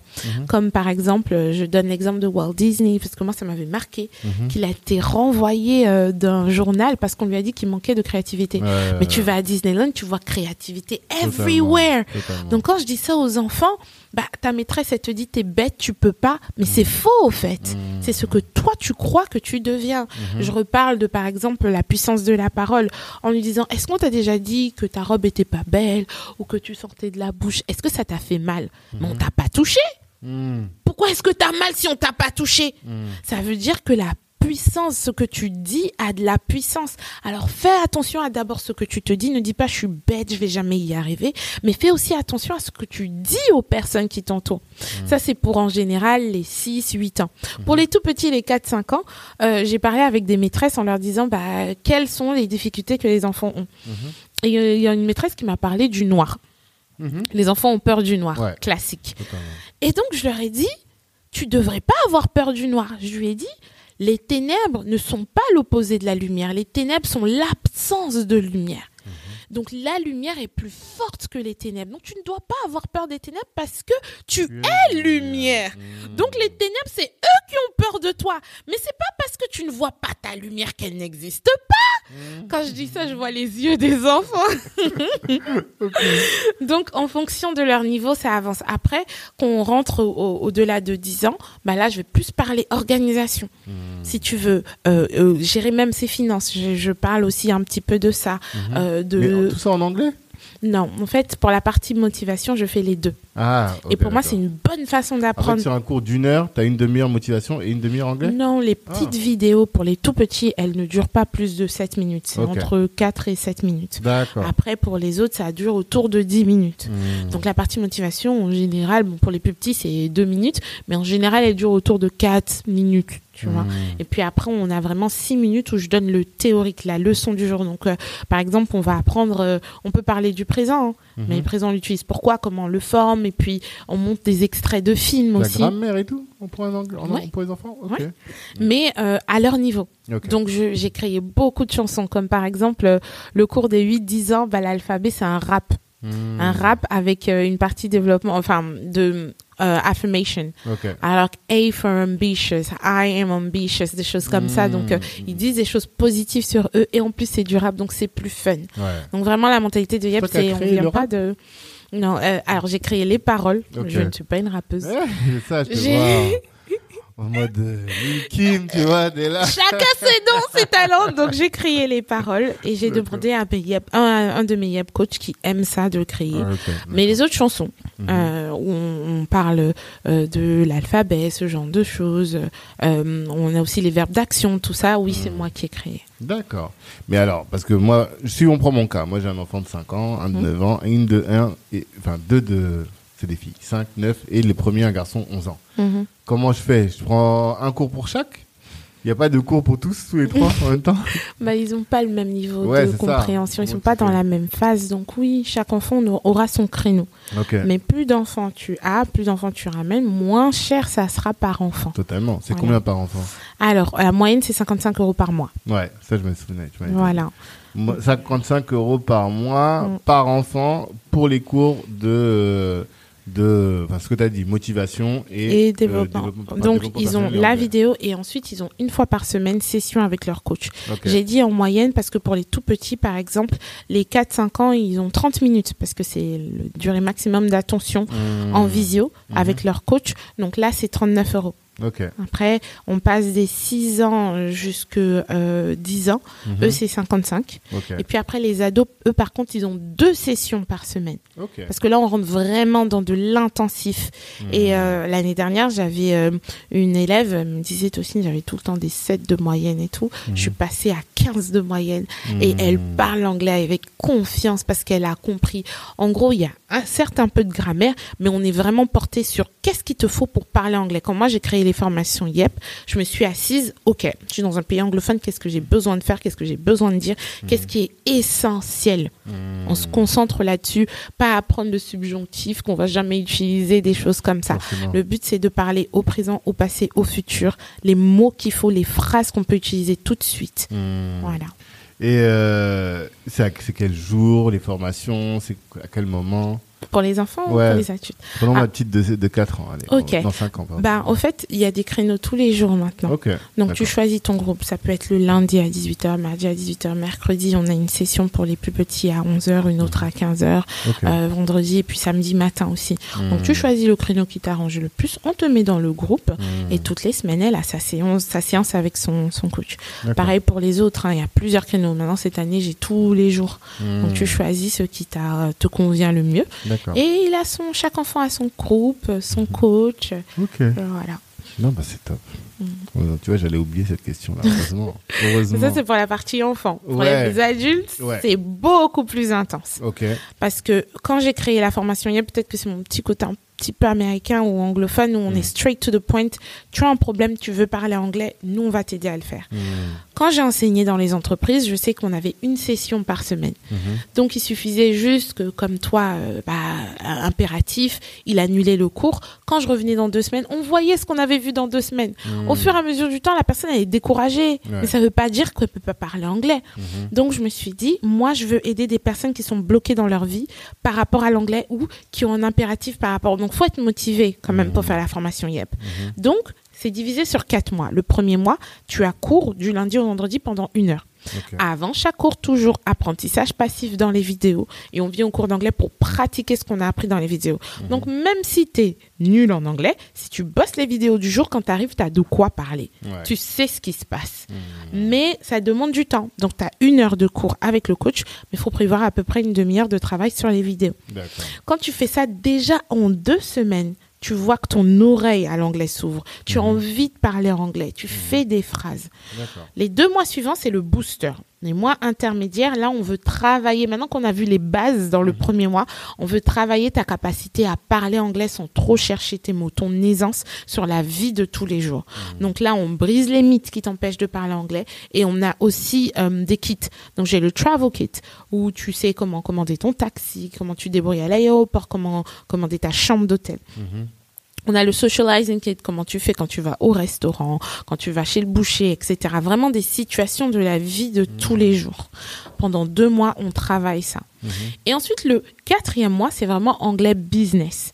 Donc là, on voit toutes les situations de la vie professionnelle en anglais. Écrire un email, pitcher en anglais, faire une présentation, entretien d'embauche. Mhm. Tout ça, tout ce qui est important à la vie professionnelle, au fait. Mhm. Donc c'est comme ça. Le premier mois, c'est un cours par semaine pendant quatre semaines. Les trois mois suivants, cours tous les deux jours. Donc trois fois par semaine pendant une heure et demie. C'est toujours soit à l'heure du déjeuner, soit le soir à 20h. Mhm. C'est les horaires où tout le monde Ouais, peut les gens sont disponible. disponibles. Voilà. Ok. Non, bah c'est top. Heureusement, parce que vraiment, j'allais oublier ça. Et euh, parce qu'on arrive à la dernière question. La dernière question, c'est, on a parlé là pendant près de deux heures. Waouh, déjà. T'as vu? Qu'est-ce que tu veux absolument que notre audience, qui est la jeunesse noire de France, mais plus largement de la francophonie, qu'est-ce que tu veux qu'ils retiennent de cette discussion?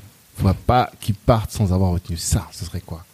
Six mois, Tocine, une ancienne timide, introvertie, Mhm. qui avait zéro Toi, confiance en introverti, toi Mais grave. Ah ouais Mais je t'assure, hein, quand on était petite, bon, j'ai quatre sœurs. Je sais que Tocine, c'était toujours Mais elle est où Tocine Et puis moi, j'étais là, mais je suis là. Mais j'étais tellement calme et effacée. Ok. On dirait pas, c'est marrant. Franchement, hein. Ouais, franchement, on pourrait pas Mais tu demandes à ma famille. Mhm. C'était toujours Tocine, elle est calme, elle est comme ça. Gens disent, mais elle, elle part jamais. Mhm. D'accord. Si moi, qui avait pas confiance en moi, qui me cachait et qui avait besoin de tout le temps ma grande sœur pour me défendre ou autre, Mhm. aujourd'hui, je suis là à gérer une entreprise avec euh, 30 collaborateurs, c'est employés et sous-traitants, Mhm. avec plein de rêves. Qu'est-ce qui est impossible au fait? Et tu ne le sauras jamais si tu ne bouges pas. Tu n'es pas obligé de raconter à tout le monde tes rêves parce que les gens parfois par amour pour toi ils peuvent tuer ton rêve. Totalement. Mais c'est de ta responsabilité de passer à l'action. Il faut que tu refuses. Moi, je faisais ça de dimanche en dimanche. Je veux pas passer au prochain dimanche en étant le même ou la même personne dans le même dans la même situation que le dimanche d'a- d'a- d'avant. Qu'est-ce que je peux faire cette semaine? Comment est-ce que je peux faire? Développe les habitudes, rencontre les bonnes personnes. Pense-y, vois-toi être en train de- de- d'être cette personne. Tu vas voir que tu vas rencontrer les gens. Et parfois, la première étape n'est pas la plus agréable et n'est pas aussi phénoménale que ça. Mais parce que tu fais la première étape, elle va t'emmener à la deuxième, à la troisième. Et c'est là que tu vas commencer à vivre. Ne survis pas, commence à vivre. Et une personne qui vit, c'est une personne qui est en train de conquérir du territoire. Pas qui essaye juste de joindre les deux bouts ou de rentrer dans la case que la société lui a donnée. Tu es noir, tu es africain, tu es puissant, tu es capable, alors fonce et ne laisse rien ni personne t'arrêter.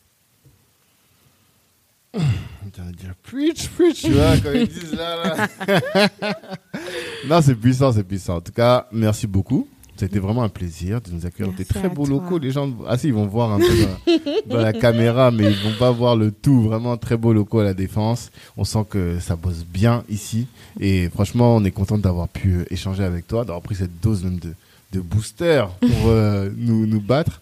Et euh, bah, j'espère que on va tous aller prendre des cours d'anglais hein, chez toi. Avec plaisir, Il hein. faut, il Mais faut, il faut. attends, il faudra que tu développes du temps pour moi parce que. Excuse-moi, non, ce matin j'ai déconné, mais franchement, euh, moi, bon, L'organisation, c'est pas mon fort. Mais je sais, les CEO, en général, c'est un peu compliqué. Mais euh, moi, vraiment, je veux te dire merci pour tout ce que tu fais pour la communauté, pour la personne que tu es, parce qu'on te voit avec ta grosse carrure et puis... Mais au fait, tu as un grand cœur. Euh, tu fais pas les choses pour l'argent, tu fais vraiment pour booster les gens et ça, c'est rare. Mm. Et ça inspire, ça, ça fait du bien. Donc, please continue and thank you. Merci beaucoup on va continuer, on va continuer vraiment. Et euh, bah, ce que nous on fait, ça, ça a pas de sens s'il y a pas des gens qui font des grandes choses derrière, tu vois. Mm. Donc c'est parce que tu es là, parce que tu te bats, parce que quand on te voit, on se dit ah la sœur là elle va loin et on a envie, tu vois, de mm. participer à ça. Si on se dit voilà, on peut lui donner le stylo qui va lui permettre de signer le gros chèque, il faut qu'on soit celui qui lui a donné le bon stylo, tu vois ce que je veux dire? Donc franchement, nous on t'observe, on va continuer de t'observer et puis on, va espérer que tu arriveras au bout, au bout de ton rêve, tu vois. Et si on peut participer à ça, on, est là. Merci, en tout cas, avec ça, tu es déjà en train de le faire. On essaie, on essaie. Merci en tout cas à toi. Merci à ton équipe, au frérot qui est là-bas, le petit Jonathan. Merci à, à tous ceux qui nous ont écoutés pendant tout ce temps. Et je vous donne rendez-vous la semaine prochaine pour une autre, un ou une autre invitée aussi inspirante que l'aura été Tossine. Merci. Et d'ici là, revoyez vos ambitions. Bye, guys. Ciao, tout le monde. Hello, hello. Merci d'avoir pris le temps d'écouter cet épisode jusqu'au bout. Avant de terminer, je voulais vous annoncer la création de la Kali Business Academy. Qu'est-ce que c'est que la Kali Business Academy? C'est un centre de formation dans lequel vous êtes formé par les meilleurs.